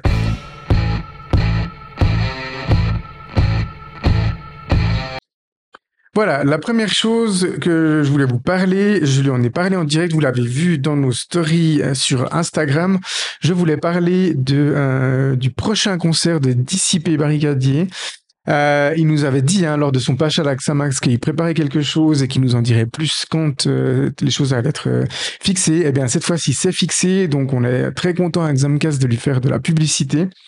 On vous donne tous rendez-vous le samedi 6 avril. Et puis, donc, ça sera... ça sera où? Aidez-moi, messieurs. À la Casa Choc, pardon. J'habite en Puneuchâtel, je perds un petit peu les lieux sociaux. ça serait à la Casa Choc. Et puis, euh, vous pouvez le contacter directement sur ses réseaux ou aller euh, voilà, le suivre si vous ne le suivez pas déjà pour avoir plus d'informations sur la billetterie et puis les heures, euh, les heures d'ouverture. Alors, euh, dissipé, euh, on se réjouit de ça. On n'a pas encore discuté à l'interne à Xamcast si on arrivera à envoyer quelqu'un pour euh, pour t'écouter, mais on fera notre possible pour euh, voilà pour venir te t'entendre, t'écouter euh, lors de lors de ce concert. Et puis, euh, je voulais encore aussi euh, bah, parler un petit peu du prochain match en, en termes de, conclusion. Michael a déjà évoqué un petit peu les choses par rapport euh, à Haro. Donc, on se déplace euh, jour férié de Châtelois, euh, le 1er mars. Le match aura lieu à 20h15, hein, si je me trompe pas, au Briglifeld. Euh, vous attendez quoi, messieurs, de ce match? Moi, je me méfie énormément de la, de la, du, du, du, du retour de, du retour de bâton qu'il peut y avoir eu après ces deux victoires contre, euh, contre Haro. Parce que ça reste quand même un déplacement toujours compliqué, le Bruglifeld, on va pas se mentir. Euh, c'est c'est un, un autre bon test pour euh, confirmer notre gain de forme. Et, euh, et je m'attends à un match très difficile, personnellement. C'est quoi Ouais. Alors euh, voilà, ta fille Igor a aussi donné son avis. Euh, du coup, ouais, moi je m'attends à un match assez euh, spectaculaire. Le FC Haro a un style de jeu très ouvert. Ils, ils donnent tout pour l'attaque et puis euh, des fois il y a un peu de place pour passer euh, pour passer derrière. Donc s'ils sont dans un grand jour au niveau offensif, ben ça va être un match compliqué.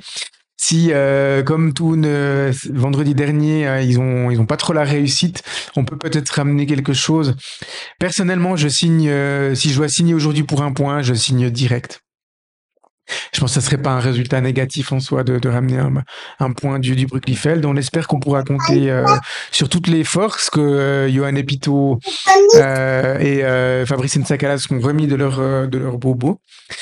Et, euh, et voilà. Euh, les gens qui n'ont pas parlé, Alex, Sam, Igor, des attentes particulières pour, euh, pour ce match? Ouais, si on revient avec un point, je, suis, je suis satisfait. C'est un, c'est un terrain où on a toujours eu plus ou moins de la peine. Donc, euh, un point, ce serait bien. Et puis, une victoire, ce serait encore mieux. Ouais. Igor, c'est pas facile ces matchs contre les équipes qui sont très fortes offensivement. hein. Oui, Mais euh, tu sais qu'il y a de la place derrière, mais c'est pas simple à jouer ces matchs. Oui, là-bas, c'est un terrain en plus pas facile et je pense, franchement, je sais pas comment ça peut dérouler. Après, ça marque qu'ils sont bons lancés je pense que ça peut être un match, un match nul, en victoire, ça peut aller, je pense. Mhm. Ok, Alex, t'as des attentes, toi? Euh, moi, personnellement, je suis assez confiant si on continue sur notre euh, bonne lancée de ces deux derniers matchs. Juste pas que les joueurs ils se prennent la tête à, vouloir absolument aller chercher ces trois points sur ce match compliqué. Quoi. Ouais, voilà, on espère que l'équipe gardera sa bonne trend et puis arrivera à ramener un résultat, un résultat positif, du coup.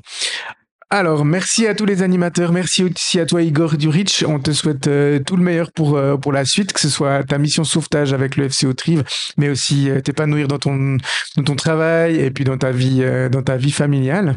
Et Merci puis, euh, rendez-vous au mois d'avril euh, au bord du terrain, du coup, après le match. Merci beaucoup à vous. Voilà, bonne soirée à tous, à la semaine prochaine, bye. Bye bye. Bye. Bye bye.